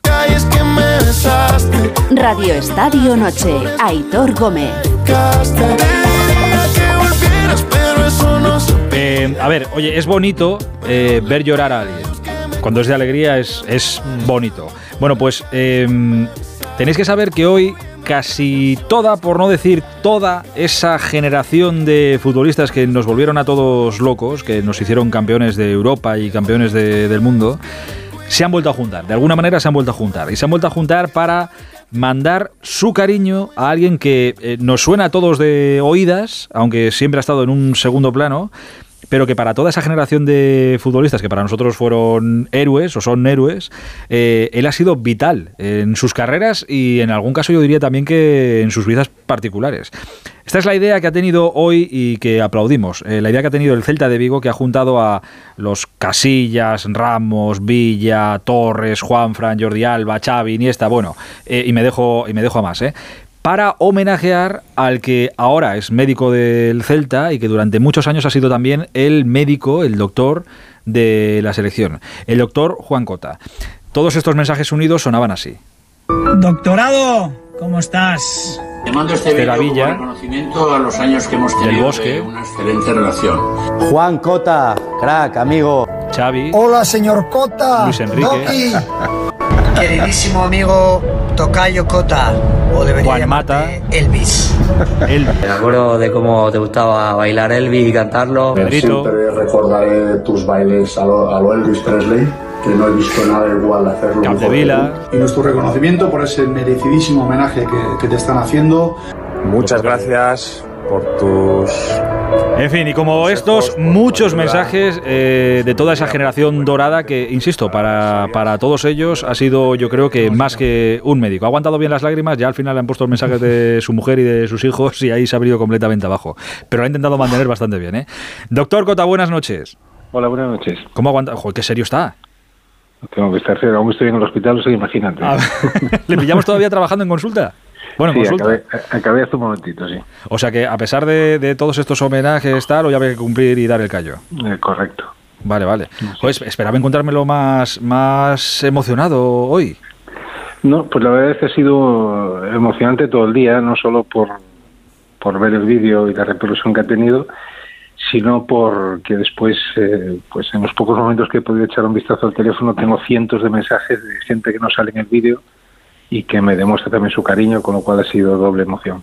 Eh, doctor, el, el homenaje es, po- es algo que surge sin más. Es por algo. Es que me quedaba esa duda. Digo, no sé si ha pasado algo muy concreto o si es por No. la salida de la selección y. Sí, sí, yo creo que el motivo solo es ese, el haberse ido a la selección, pues es un momento también de, de, de recordar lo pasado y pues yo creo que fue la idea que tuvo el club de, de hacer esto, cosa que le agradezco mucho, la verdad. Y que dudo de haber merecido, pero, pero que sí lo agradezco. Bueno, cuando de uno habla tan bien tanta gente que ha estado compartiendo tantos años, eh, será porque algo bueno ha hecho uno, ¿no?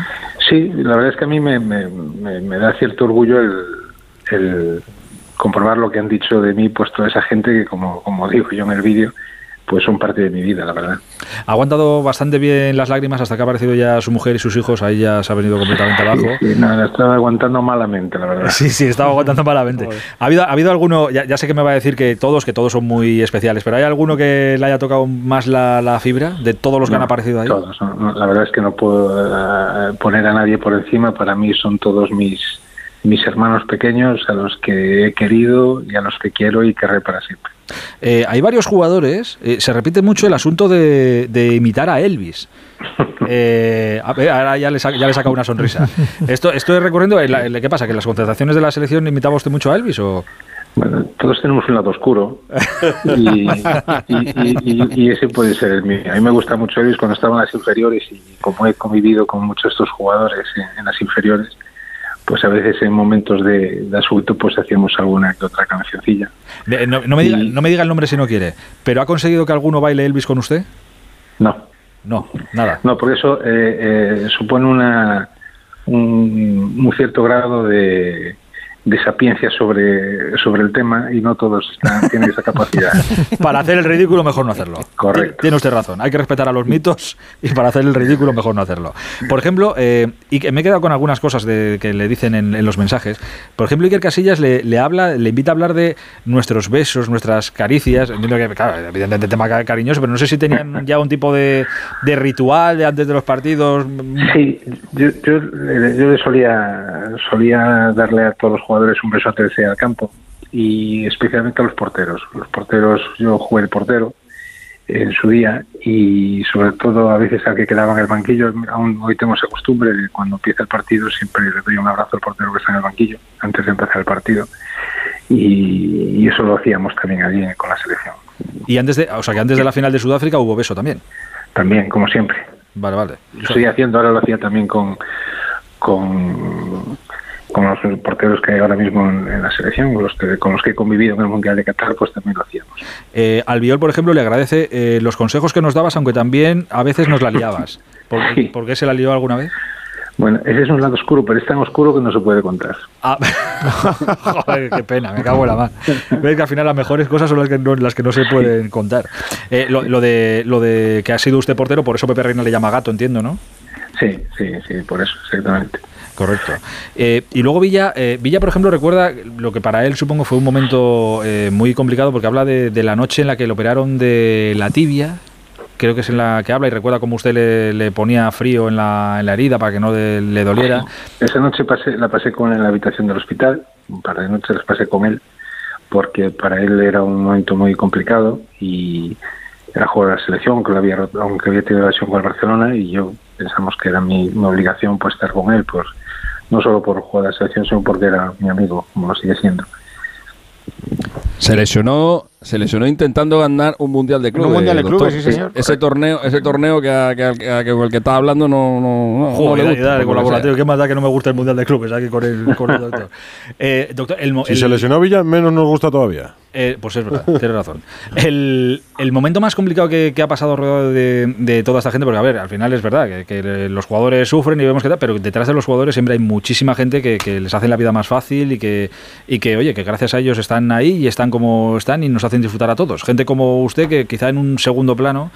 Pero usted, el momento que recuerda en el que más ha, sufrido, digo, en la etapa en la, en la selección, ¿cuál fue? Primero me gustaría que me tutearas.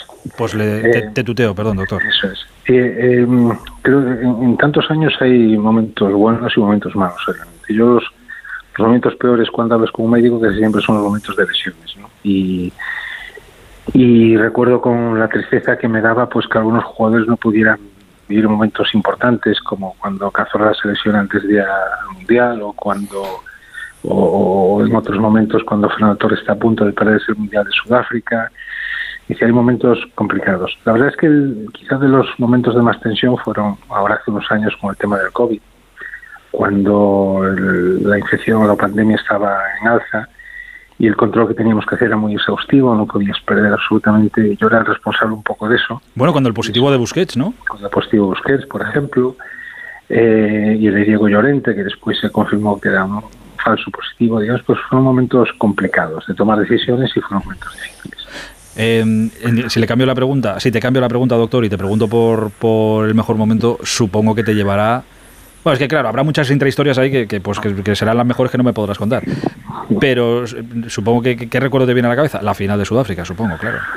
Pues la final es un momento, pero me acuerdo también la primera vez que tuve la camiseta de la selección puesta, eh, cuando, cuando llegué en el 2001 a la federación y cuando me, puse la, el polo de concentración de la selección y no me lo podía creer. Y es un momento que, que recordaré siempre. Y obviamente el, Mundial de, Sudáfrica por todo lo que ha conllevado para, para todos nosotros. ¿Qué, recuerdo tiene el doctor Cota del Mundial de Sudáfrica? Digo, recuerdo físico. ¿Qué, qué, qué, tiene en casa?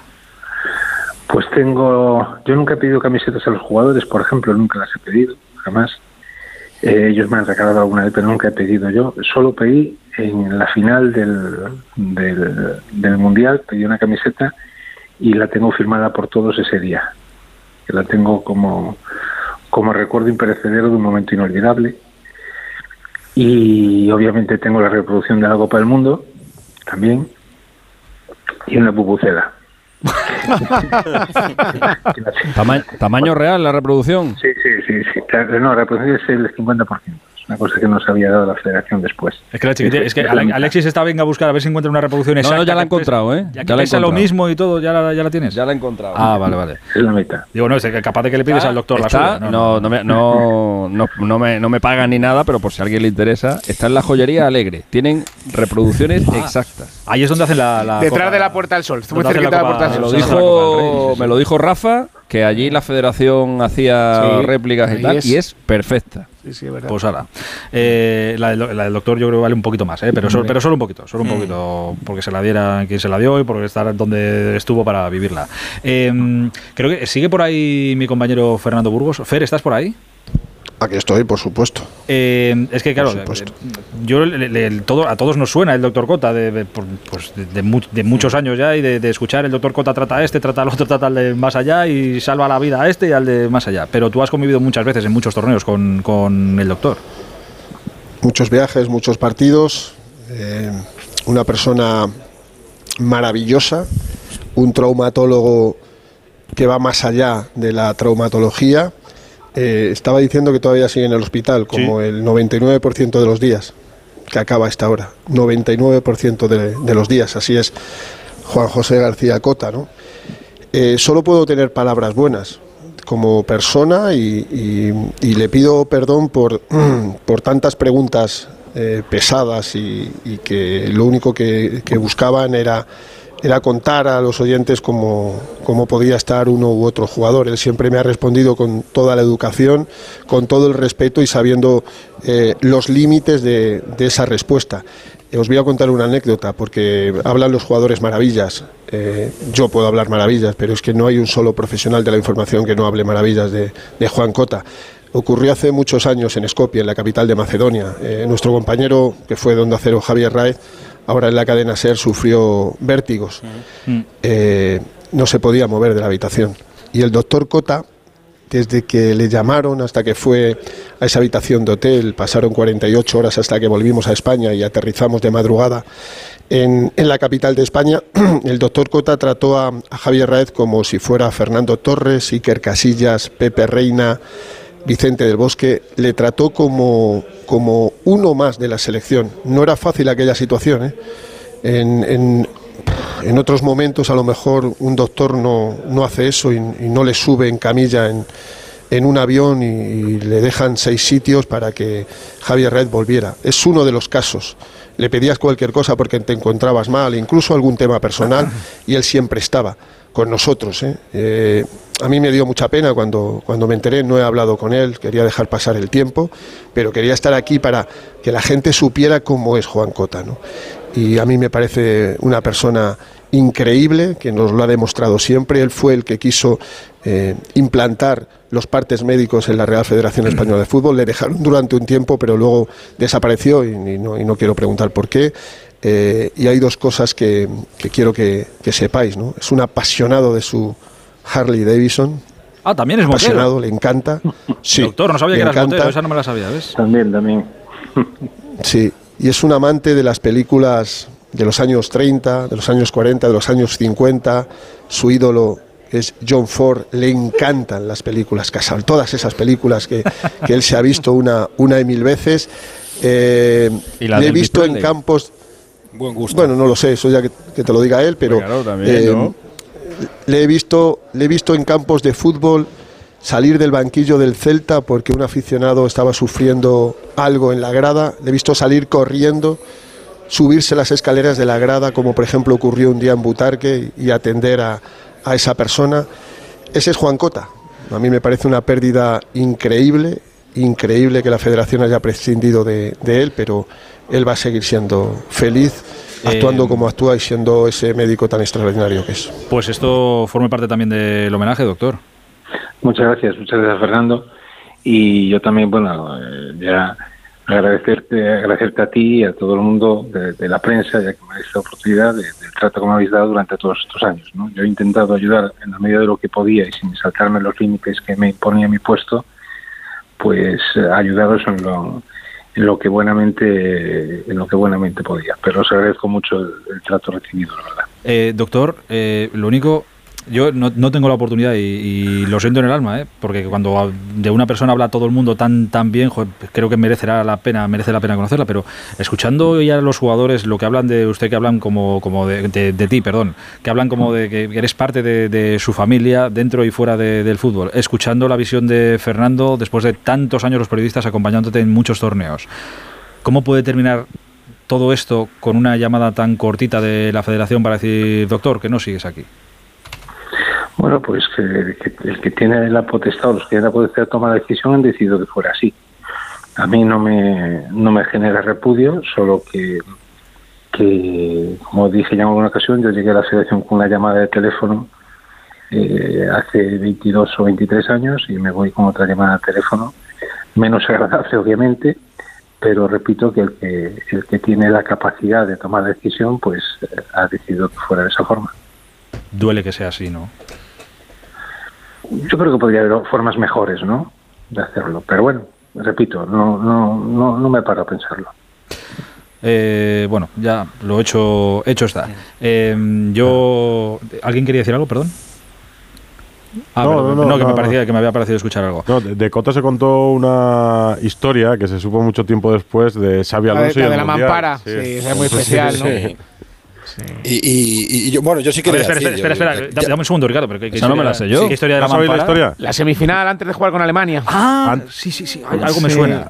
Lo contó Xavi hace, bueno, no hace mucho. Doctor, este doctor, se puede contar porque Xavi ya la ha contado. O sea, que si, me la, cuentas, me, haces un favor. Se puede contar, doctor. Sí, aquí se puede contar, sí, perfectamente. Además, eh, fue una historia que, que se mantuvo en secreto durante muchos años, eh, porque yo lo, lo quisimos así, vamos y fue que antes de la final contra, perdón, la semifinal contra, Alemania, en Sudáfrica, estábamos en el hotel, yo estaba, estábamos a punto de salir, porque yo estaba poniéndome el traje de la selección, me sonó el teléfono y era Xavi Alonso que con voz entrecortada me dice que por favor si puedo ir a su habitación.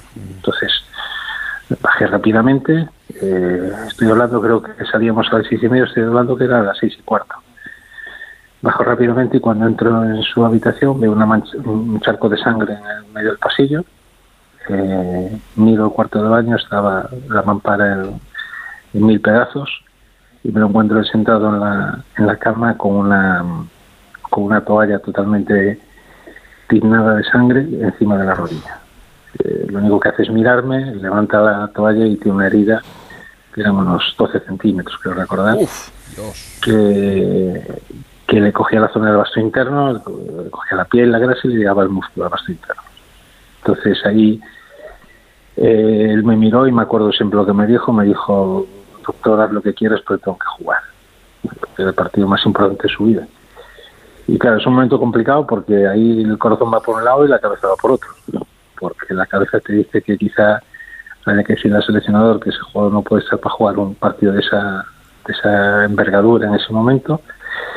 Pero decidimos tirar para adelante y al final me acuerdo que fue un, un viaje en autobús muy tenso para mí y para él, porque nadie lo sabía, nos lo hicimos saber, le puso un vendaje y nos escondimos en el vestuario, pues, le di unos puntos de, de estado de guerra eh, fuertes, con una sutura fuerte para intentar que aguantara. Pasé un partido muy, con mucha tensión porque mi idea era que en cualquier momento se podía abrir aquella herida, sangrar y que todo se destapara y que entonces yo, entonces sí que tendría que hacer la maleta, creo yo. Y, pero a Dios fue todo bien. Fue todo bien, ganamos el partido, él hizo un gran partido. Eh, y recordaré también siempre el abrazo que me da cuando acaba el partido, que viene hacia mí, me da, me da un abrazo y me da las gracias. Son dos los momentos que también son inolvidables. Joder. Eh, como para no considerar, menudo favor que le hiciste, macho. como para no considerar al doctor parte de, de su familia. No lo supo del bosque, no lo supieron sus No, compañeros. De hecho, él jugó con, supo ¿verdad, nadie. doctor? Con una especie de apósito de, de venda que ahora ver las fotos del partido y, Y se las ves, entiendes. pero nadie recayó Claro, en claro, que Xavi llevaba ese día. eh, Pusimos, la- pusimos un vendaje del mismo color que las medias. exactamente, rojas, que, era- que en aquellas Y medias y- eran y- rojas, sí, señor. y ¿Y la mampara se había, la mampara se había estallado sola o qué? No, fue cuando él salió de la ducha, se apoyó, se cogió partió. arriba para y se le partió. Y un Claro. trozo grande fue el que le generó esto. Madre mía. Dice, cuenta Xavi que, que se le vino a la cabeza la historia del bote de colonia de Cañizares, De en Cañizares. Corea. De Cañizares, sí, Correcto. sí. Que, que nadie se cree, que nadie se, bueno, que nadie se creyó, que mucha gente pone en duda a día de hoy todavía aquello. Eh, doctor, mm, muchísimas gracias por este, por este rato y felicidades al Celta de Vigo por esta, por esta idea, porque oye, creo que hay mucha gente que se merece muchos homenajes, que están a la sombra, y creo que ha sido muy bonito y sobre todo muy merecido. La, verdad es que yo, sigo dudando de haberlo merecido, pero sí me, me, ayuda a pensar y a, a seguir convencido de que intentar ayudar a los demás pues siempre tiene una reciprocidad hacia uno mismo. El día que, eh, si vuelve a dudar de si se lo merece o no, llame a Xavi Alonso y se lo pregunta a él. Y te- se lo pregunta, ya- a ver qué, a ver qué te dice, a ver qué te dice. Doctor, un placer, ¿eh? muchísimas gracias, un abrazo enorme. Muchas, muchas gracias a vosotros. Un abrazo Gracias. hasta ahora. Una de las personas que trabaja en la, en la sombra, fíjate tú si ha sido importante en todo lo que Ahora que no está él, por no violentarlo, esto lo ha hecho el Celta, pero lo tendría que haber hecho la federación. Por supuesto. Después de 25 Eso- eso años trabajando en la selección española de fútbol. que te echen con una llamada. lo quiero decir ahora que no está el delante para no, Sí. insisto, violentarlo y que Yo- yo parezca que lo enfrenta. Pero es una vergüenza. estaba- Que él no quería hacer hincapié, hacerlo, pero- Pidal, pero- estaba planificado hacerlo, lo que pasa es que había antes que hacer tres fiestas en Salobreña. Luego ya en la cuarta ya venía. Es- pero después, o sea, después de 25 años, simplemente una llamada, yo creo que se pueden hacer las cosas infinitamente mejor. Hombre, por favor. Ha demostrado- creo Lo ha dicho con mucha elegancia, Ha pero demostrado mucha categoría. es- es la- Mayor- exacto. La mayor, la mayor vergüenza no es no hacer el vídeo. La mayor vergüenza es prescindir claro. de uno de los de los tipos más útiles y mejores que ha tenido la Federación durante 22 años, 23. Eh, Él coincidió con Genaro Borrás, que en paz descanse, otro gallego universal, que era una Celada, maravilla igual, maravilla. Celada igual, bueno, si pudiera contar, pero eh, digo, de, hay muchas cosas, pero es una vergüenza, y lo digo así, como nos están escuchando apuntarlo, chicos, portavoces incluidos, eh, es una vergüenza que hayáis prescindido de esta forma de Juan Cota. Eh, Eh, y como, y como no pasa nada nunca porque no pasa nada, pues señores, a seguir. Se quedará el doctor Celada, no sé si va a haber otra bicefalía o no, pero pero es que este tipo es mu- eh, hacerme caso ¿eh? decía hay que cuando decía Hitor no díselo a Xavi Alonso díselo a Javier Raez díselo a También, tantos también, a todos, ha a ayudado todos, a a, muchísima gente yo le he llamado para alguna historia pues esto a estas horas y él estaba todavía en su consulta Fer, te mando me duele aquí es, es que es bueno en fin te mando un abrazo. Mañana hablamos. otro para vosotros y a contar mañana la clasificación del Madrid para semifinales o lo dudáis alguno para la final Un abrazo, a descansar. ¿Lo dudáis alguno? No, no. no Esperemos que no. Adiós, adiós. Oye, eh, Ricardo Sierra, Alexis, Albert, Edu, muchísimas gracias a vosotros. eh. Me voy con la música. Un abrazo aparte. a todos. Un abrazo muy grande. Buenas noches. Adiós. Bueno, aprovecho para adiós, saludar a los de la federación que nos están Chao. escuchando. Hasta luego. Adiós, adiós. Radio Estadio Noche. Aitor Gómez. Bueno, esta llamada que vamos a hacer ahora eh, llega dos días tarde. Hay que ir de cara, hay que admitir las cosas como son. Llega dos días tarde, pero más vale tarde que nunca, ahora lo entenderéis. ¿Sabéis qué pienso eh, cuando escucho lo mucho que se habla de, nuestros mayores hoy en día, que se habla mucho de, ellos? Y seguramente no del todo bien, pero esos mayores a los que se olvida mucho, a los que se respeta poco, que nos acordamos poco de lo que lucharon por lo que tenemos ahora y por la vida que tenemos ahora. Bueno, pues entre otros muchos, eh, yo me acuerdo de, Carlos Soria.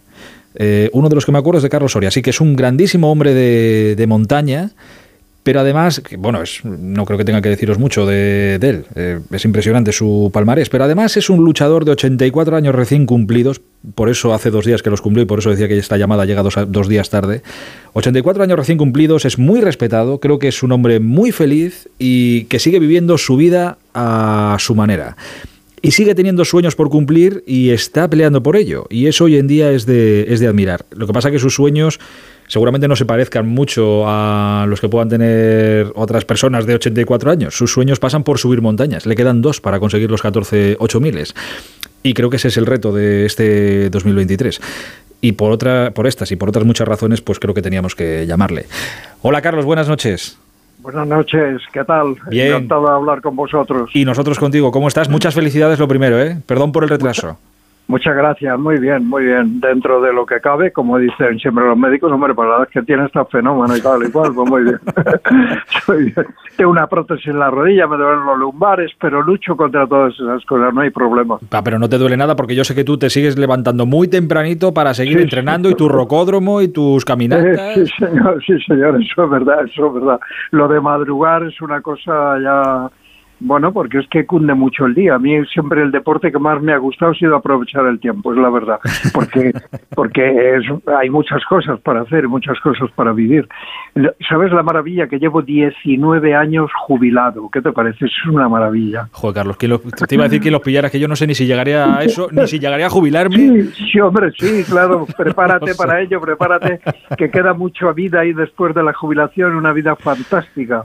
Es que, eh, Carlos lo decía ahora, es que ¿Sabes qué pasa? Que, con 84 años que acabas de, cumplir, cada vez que hablo contigo, cada vez que me, que me acuerdo de ti, me pareces el, el ejemplo de que, de que no hay edad para, para hacer lo que, a uno le apetezca, ni hay limitaciones. Bueno, a alguna gente pues igual también le gusta subir montañas y no puede porque físicamente no, no le da, ¿no? Ya, claro. Pero eres el fiel ejemplo, sigue siendo el ejemplo de, de que se puede.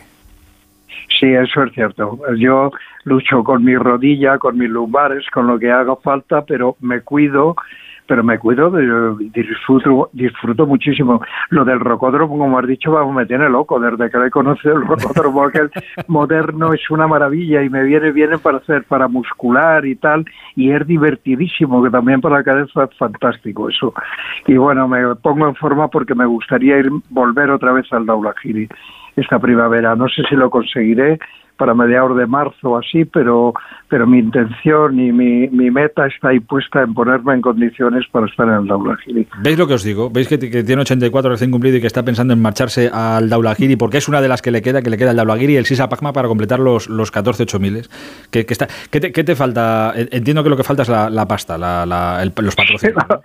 la pasta, me falta un patrocinador pero uno solo, yo creo, uno, muy grande.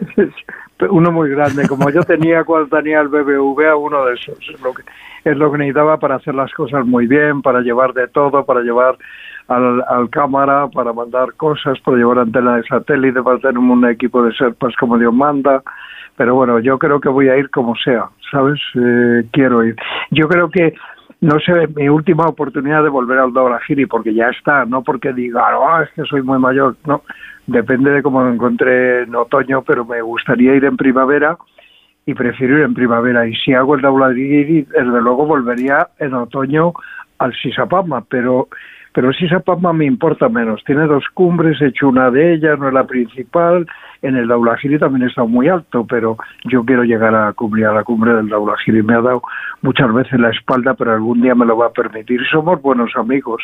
Siempre he salido entero de él y sin graves problemas. Esta primavera última fue muy duro, estaba en muy malas condiciones la montaña, hubo muchos problemas y bueno, pues es lo que hay, pero pero tengo toda la idea de querer volver esta primavera. A mediados de marzo, pasar unos días por el Valle del Cumbo, aclimatándome y luego ir al campo base ya prácticamente aclimatado.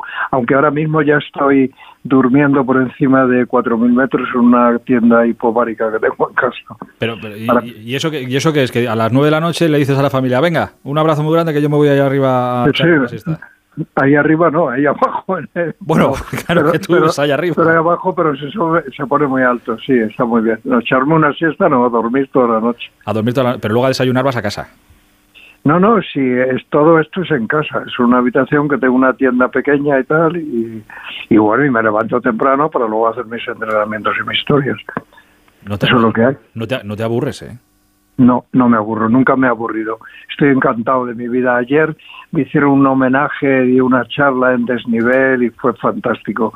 Estuvo hasta arriba, no funcionaba bien el proyector, pero la gente encantada, me hicieron una tarta de cumpleaños, bueno, fantástico, me quiere mucho la gente, eso me hace muy feliz. Pienso que, que he dejado una huella, voy dejando una huella por el camino, porque así siempre encuentro a gente que es amabilísima conmigo. Eh, eso es el respeto y ese es el cariño que, que tú te has ganado, ¿eh? que en, en, este país no se suele regalar, no, no se regala ni el respeto ni, ni, el cariño, con lo cual si lo tienes por algo será. O sea que eh, el reto, el principal reto es el, el Daulagiri, el Sisa Pagma te, te, importa menos. Sí. Pero si, si saliera el Daulagiri, imaginemos que sale el Daulagiri y que luego por lo que sea lo de otoño y el Sisa Pagma no puede. ¿Carlos Soria terminará ahí los 8000, ya los grandes viajes y las grandes expediciones se acabarían ahí? Bueno, acabaría por ir al Daulagiri al Sisa Pagma, lo demás ya veríamos, lo Ah. vería, haría cosas. si subo a ellos no vuelvo allí, pero pero iría a otro sitio. Tengo ganas de volver a Pakistán a hacer al, algún seis mil y pico y tal. He hecho todos los ocho miles de Pakistán, pero hace mucho que no voy y me encantaría. Y bueno, y hacer cosas por aquí, como hay. Ahora he estado dos semanas entrenando como en esquís en Navidades y después de Navidades otra semana. Y subir montañas y ir a mi cerro de aquí enfrente de mi casa, el cerro del telégrafo, hacer tres subidas, pim pam, para arriba y para abajo para entrenar todo eso lo seguiré haciendo porque yo quiero estar en forma para subir montañas o para seguir viviendo, para lo que sea. Es una maravilla escucharte. Carlos, ¿me permites un minuto, solo un minuto y seguimos esta charla? Vale, te permito lo que tú quieras. Seguimos, estamos teniendo una eh, charla con un hombre que es un ejemplo, yo creo que para mucha gente que acaba de cumplir 84 años y que es uno de los grandes eh, montañeros. Carlos, ¿montañeros o, alpi eh, o alpinista? ¿Qué, ¿Qué, te gusta más o qué es más adecuado? Las dos, las, las dos, dos cosas. Vale. Hombre, alpinismo, alpinismo es un poco más técnico y montañismo entra todo, pues andar por la montaña, escalar un poquito, alpinistas, pues eso, estamos entre la gente que hace ascensiones, más o menos ascensiones difíciles. La palabra viene alpinista de Alpes, pero pero bueno, es genérico para la gente que hace escalada de dificultad y grandes montañas y tal, pues se siente alpinista. Oye, eh, y te puedo preguntar, Carlos, eh, cómo una, una, persona vital y dinámica como tú, ¿cómo, cómo ves a, cómo ves esta sociedad en la que vivimos? Y sobre todo en, en, referencia a lo que decía yo al principio, a los mayores, a los que yo creo eh, que, que olvidamos, que tenemos muy olvidados, que respetamos demasiado poco, que hemos olvidado lo que habéis hecho por nosotros para que tengamos ahora mismo la vida que, que tenemos y que disfrutamos. Desde tu punto de vista de, de, un hombre libre que sigues siendo y que por fortuna puedes seguir haciendo lo que, lo que quieres, ¿tú cómo lo ves? Pues a mí me ha emocionado cuando has dicho cuando has dicho eso de que claro hemos olvidado a esta gente lo que ha hecho por nosotros. Yo nací en el año 39, claro, quedaban todavía dos años de guerra. Mi niñez fue totalmente en, en, en, una España absolutamente terrible. Empecé a trabajar a los 11 años de encuadernador, a los 14 de tapicero. En mi casa no había agua cuando era niño y he, tenido una vida larguísima y muy distinta. Y sí sé lo que hemos y han luchado mucha gente porque lleguemos a estar como estamos, eso no cabe duda. No, esto no cae del cielo, cae pues por lo que ha hecho todo el mundo y la gente que hemos vivido aquella época, pues hemos vivido, pero es muy bonito haber vivido aquello y haber vivido esto, esto es fantástico, eso sin ninguna duda. Sí, pero yo eh, pienso, decía que, eres una de las personas que se me viene a la, a la, cabeza, evidentemente cuando pienso en todo esto y escucho estas cosas o debates o en la tele o lo que sea, pienso también en mis abuelos, por ejemplo, ¿no? y digo, joder, qué, qué, qué, qué falta de respeto muchas veces le tenemos a, esta gente que ahora les, les olvidamos. O bueno, fíjate que, te voy a contar de lo que ha pasado eh, en estos últimos eh, años con las residencias de, los mayores y, la cantidad de gente que, se nos ha ido en la pandemia y, o la cantidad de gente que está en esas residencias, que igual nos están escuchando alguno ahora mismo porque solo tienen la compañía de la radio porque no, no tienen a nadie que vaya, que vaya a verles, desgraciadamente. Eso es muy duro, verdaderamente. Hay que procurar llegar a la jubilación en las mejores condiciones posibles para que no te pase esto. Pero lo de la pandemia con la gente mayor ha sido terrible. Eso es cierto.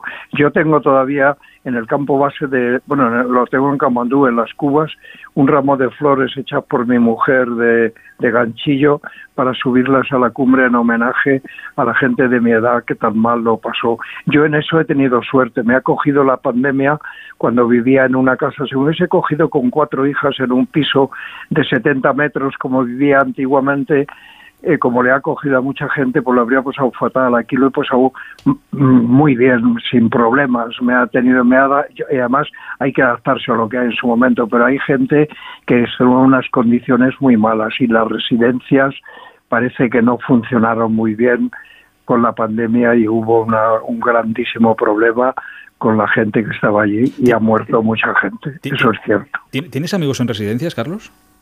¿O por suerte no? Eh, pues ha muerto uno hace poco, un escalador, Antonio Pérez Ayuso, que estaba en una residencia, sí. Y ahora mismo, ahora mismo yo creo que no tengo a nadie en residencia, pero han muerto algunos amigos ya, claro, de la época y bueno, sí, es un poco duro, pero ahora mismo yo creo que no tengo a nadie conocido en una residencia. Oye, y no sé si te lo he preguntado alguna vez, ¿y tú no tienes miedo a hacerte mayor? No, la verdad es que miedo, miedo no, lo que pasa es que bueno, te da un poco de envidia en este deporte que hago yo ahora que voy al rocódromo y ahí procuro hacer ahí un poco de dificultad. Te voy a mandar algún día un vídeo que veas ahí luchando con mi rodilla y veo a los chavales jóvenes y luego la verdad es que no tengo envidia porque me trata muy bien. La gente me conoce en cualquier sitio y no tienen nada más que palabras agradables para mí. Coño, aquí qué alegría que verte aquí, qué tal y yo ahí lucho en lo que puedo, pero me gustaría estar en mejores condiciones, claro, como es lógico. estar en las condiciones que estaba cuando tenía 70 años, por ejemplo. Joder, como tenía 70. Yo, tengo 37, Carlos. ¿Tú sabes la frustración que supondría para mí ir a un rocódromo y ver como Carlos Soria con 84 me pega una paliza? Bueno, que me, que me la pegaría, vamos, no es lo que supondría, si es que sería así. Bueno, pero ¿qué va? Allí no hay paliza, hay conversación entre la gente y pasárselo bien y no pasa nada, ¿qué va? Es fantástico. A mí eso me da envidia, la gente que hace mucho grado, porque yo soy, yo, yo vamos, eh, para mí quiero hacerlo lo mejor posible, siempre. La competición, llevo la competición metida en la sangre, y por coño, cabrón, si puede un poquito más y tal y cual, pero, bueno, pero no, pero no pasa nada. Lo que sí que es verdad que es importante, importante moverse, importantísimo, importantísimo. Y cuanto mayor es más, porque se pierde mucho músculo, y hay que eh, proteger al músculo, hay que proteger haciendo ejercicio lo más que puedas y tomar más proteína que cuando eras más joven, porque se pierde músculo y eso es muy importante. El perder músculo se va todo abajo y para eso el rocodromo a mí me viene fenómeno para los brazos y para los hombros. Estoy encantado. ¿Nunca, has fumado tú, Carlos? Sí, de chaval. Ayer ponía una foto en desnivel de cuando hicimos eh, la cara oeste del Dru en los Alpes, la primera ascensión española. ¿No te echarías un piti allí? Tenía un cigarro allí estando en el vivac en una foto, pero pero lo dejé enseguida. Porque me, primero me parecía una chorrada. Me parecía que era por tal, por fumar y tal. Y lo segundo, me sentaba fatal para la garganta y eso, y eso no me. Y por eso lo dejé muy pronto, vamos. Está, está muy mal y evidentemente no hay que, no hay que fumar. ¿eh? Ahora también te digo, si lo consigues y en unos meses estás en la cumbre del Daulagiri, si te quieres sacar un puro y fumártelo, chico, hazlo. También. Date el gusto, Carlos. Hombre, pero no, no, es lo que más me gusta. O una, copa de, o una copa de vino, qué sé yo, lo que quieras allá arriba. ya, yo lo que como me encanta. Además, hay amigos que dicen, joder, qué guarrerías comes tú, me cago en la mar. Pues me, me encanta me levanto por la mañana deseando tomarme el desayuno, ya me lo he dejado hecho para mañana y no veas tú, con avena, con frutos secos, con tal, con leche de almendra, la leche, y me encanta absolutamente. No lo hago, no hago nada que me cueste trabajo, ni entrenar ni las comidas. Bueno, y luego como de todo, carne y, de, y sobre todo muchísima fruta y de todo. Normal, no he comido contigo nunca, pero me han dicho que eres de buen comer, que por ahí no hay problema. Sí, por ahí no hay problema. No, no, no. Escucha, eh, voy, voy terminando, que mira qué horas son. Eh, cuando estás arriba, en, la, ¿qué, es lo, lo, más raro que has hecho en alguna de las cimas en las que has estado? Claro, cuando llegas arriba, sí, miras el paisaje muy bonito y dices, joder, ahora tengo que bajar, pero y arriba, ¿qué es lo más raro que has hecho? No, no he hecho muchas cosas raras. bueno, no se puede hacer mucho tampoco. Lo, no, no, lo que uno, yo tengo cuando estoy en la cumbre, tengo la cabeza totalmente activa de decir tengo que bajar, que hay que bajar aquí el menos rato posible, una foto y vámonos de aquí. Solo en una cumbre de 8.000 metros en Pakistán, en el Gasobrun 2, hacía buenísimo tiempo, íbamos seis compañeros y estuve dos horas en la cumbre. No, era un día fantástico. En Pakistán además se escala normalmente en verano puede hacer mucho frío, pero vamos, eh, hace menos que en Nepal en primavera y en otoño. Y es en la única que está mucho tiempo. Las demás estoy pensando en la bajada. Todo eso de, wow, te deshaces, una maravilla. Y una maravilla ya cuando estás por allá arriba y ves amanecer, aunque no estés en la cumbre, eso es la leche. Esos amaneceres a 8.000 metros cerca, ¿eh? el amanecer del Everest a 8.000, 8.400, así, eso es impresionante. Pero la cumbre, cuanto antes para abajo amigo. Y siempre antes de llegar a la cumbre pensando que no se te olvide que la cumbre está allá abajo y sobre todo en tu casa. Exacto. El viaje, eso me lo decía mucho, me lo dice mucho Sebas Álvaro. El viaje termina cuando uno vuelve a casa. Hasta entonces eh, se sigue, se sigue viajando. Oye, la última que, te hago. ¿Cuánto, cuánto hace falta para, para mandarte para allá? ¿Cuánto le estamos pidiendo al patrocinador? Hombre, para hacer una expedición como Dios manda, yo necesitaría para hacer una expedición, para llevarme al cámara, llevarme a algún amigo, un amigo fisioterapeuta que viene conmigo, para tener un buen equipo de Serpa, necesitaría 120, 130 mil euros. Pero me, voy a ir con menos, ¿sabes? Pero me voy a ir con menos. Pues me, voy a ir, me voy a ir como sea. Muy mal se tienen poner las cosas. Si mi cuerpo está perfecto, eh, me voy a ir. Vamos, perfecto. lo que yo llamo perfecto, lo que yo necesito que sea perfecto. Me le cuido todo lo que pueda.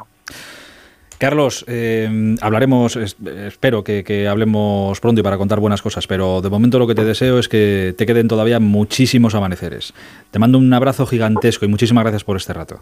Muchas gracias a vosotros, que yo, con vosotros y con todos los periodistas, estoy encantado porque todos os portáis maravillosamente conmigo, siempre y sois muy amables. Un abrazo para ti y para todos tus oyentes. Hola Busti, buenas noches. Buenas noches. ¿Has visto con qué empaque ha llegado LeBron James a la noche en la que va a hacer historia?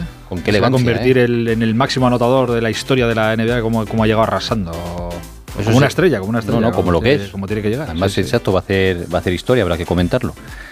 El Real Valladolid ha comunicado hoy que tiene localizados a los aficionados que profirieron insultos racistas contra Vinicius, que a partir de ahora les abre expediente disciplinario, les va a dar la oportunidad, lógicamente, de defenderse, pero de momento también dice que va a adoptar medidas cautelares y que se las comunicará a todas las personas que han sido localizadas. A nivel internacional, dos apuntes. Uno, Liga en Italia, Salernitana 0, Juventus 3, con dos goles de Vlaovic. Y con esta victoria la Juve por lo menos respira un poco. Está justo en mitad de la tabla, décimo a 12 puntos de puestos europeos y también 12 por encima del, descenso.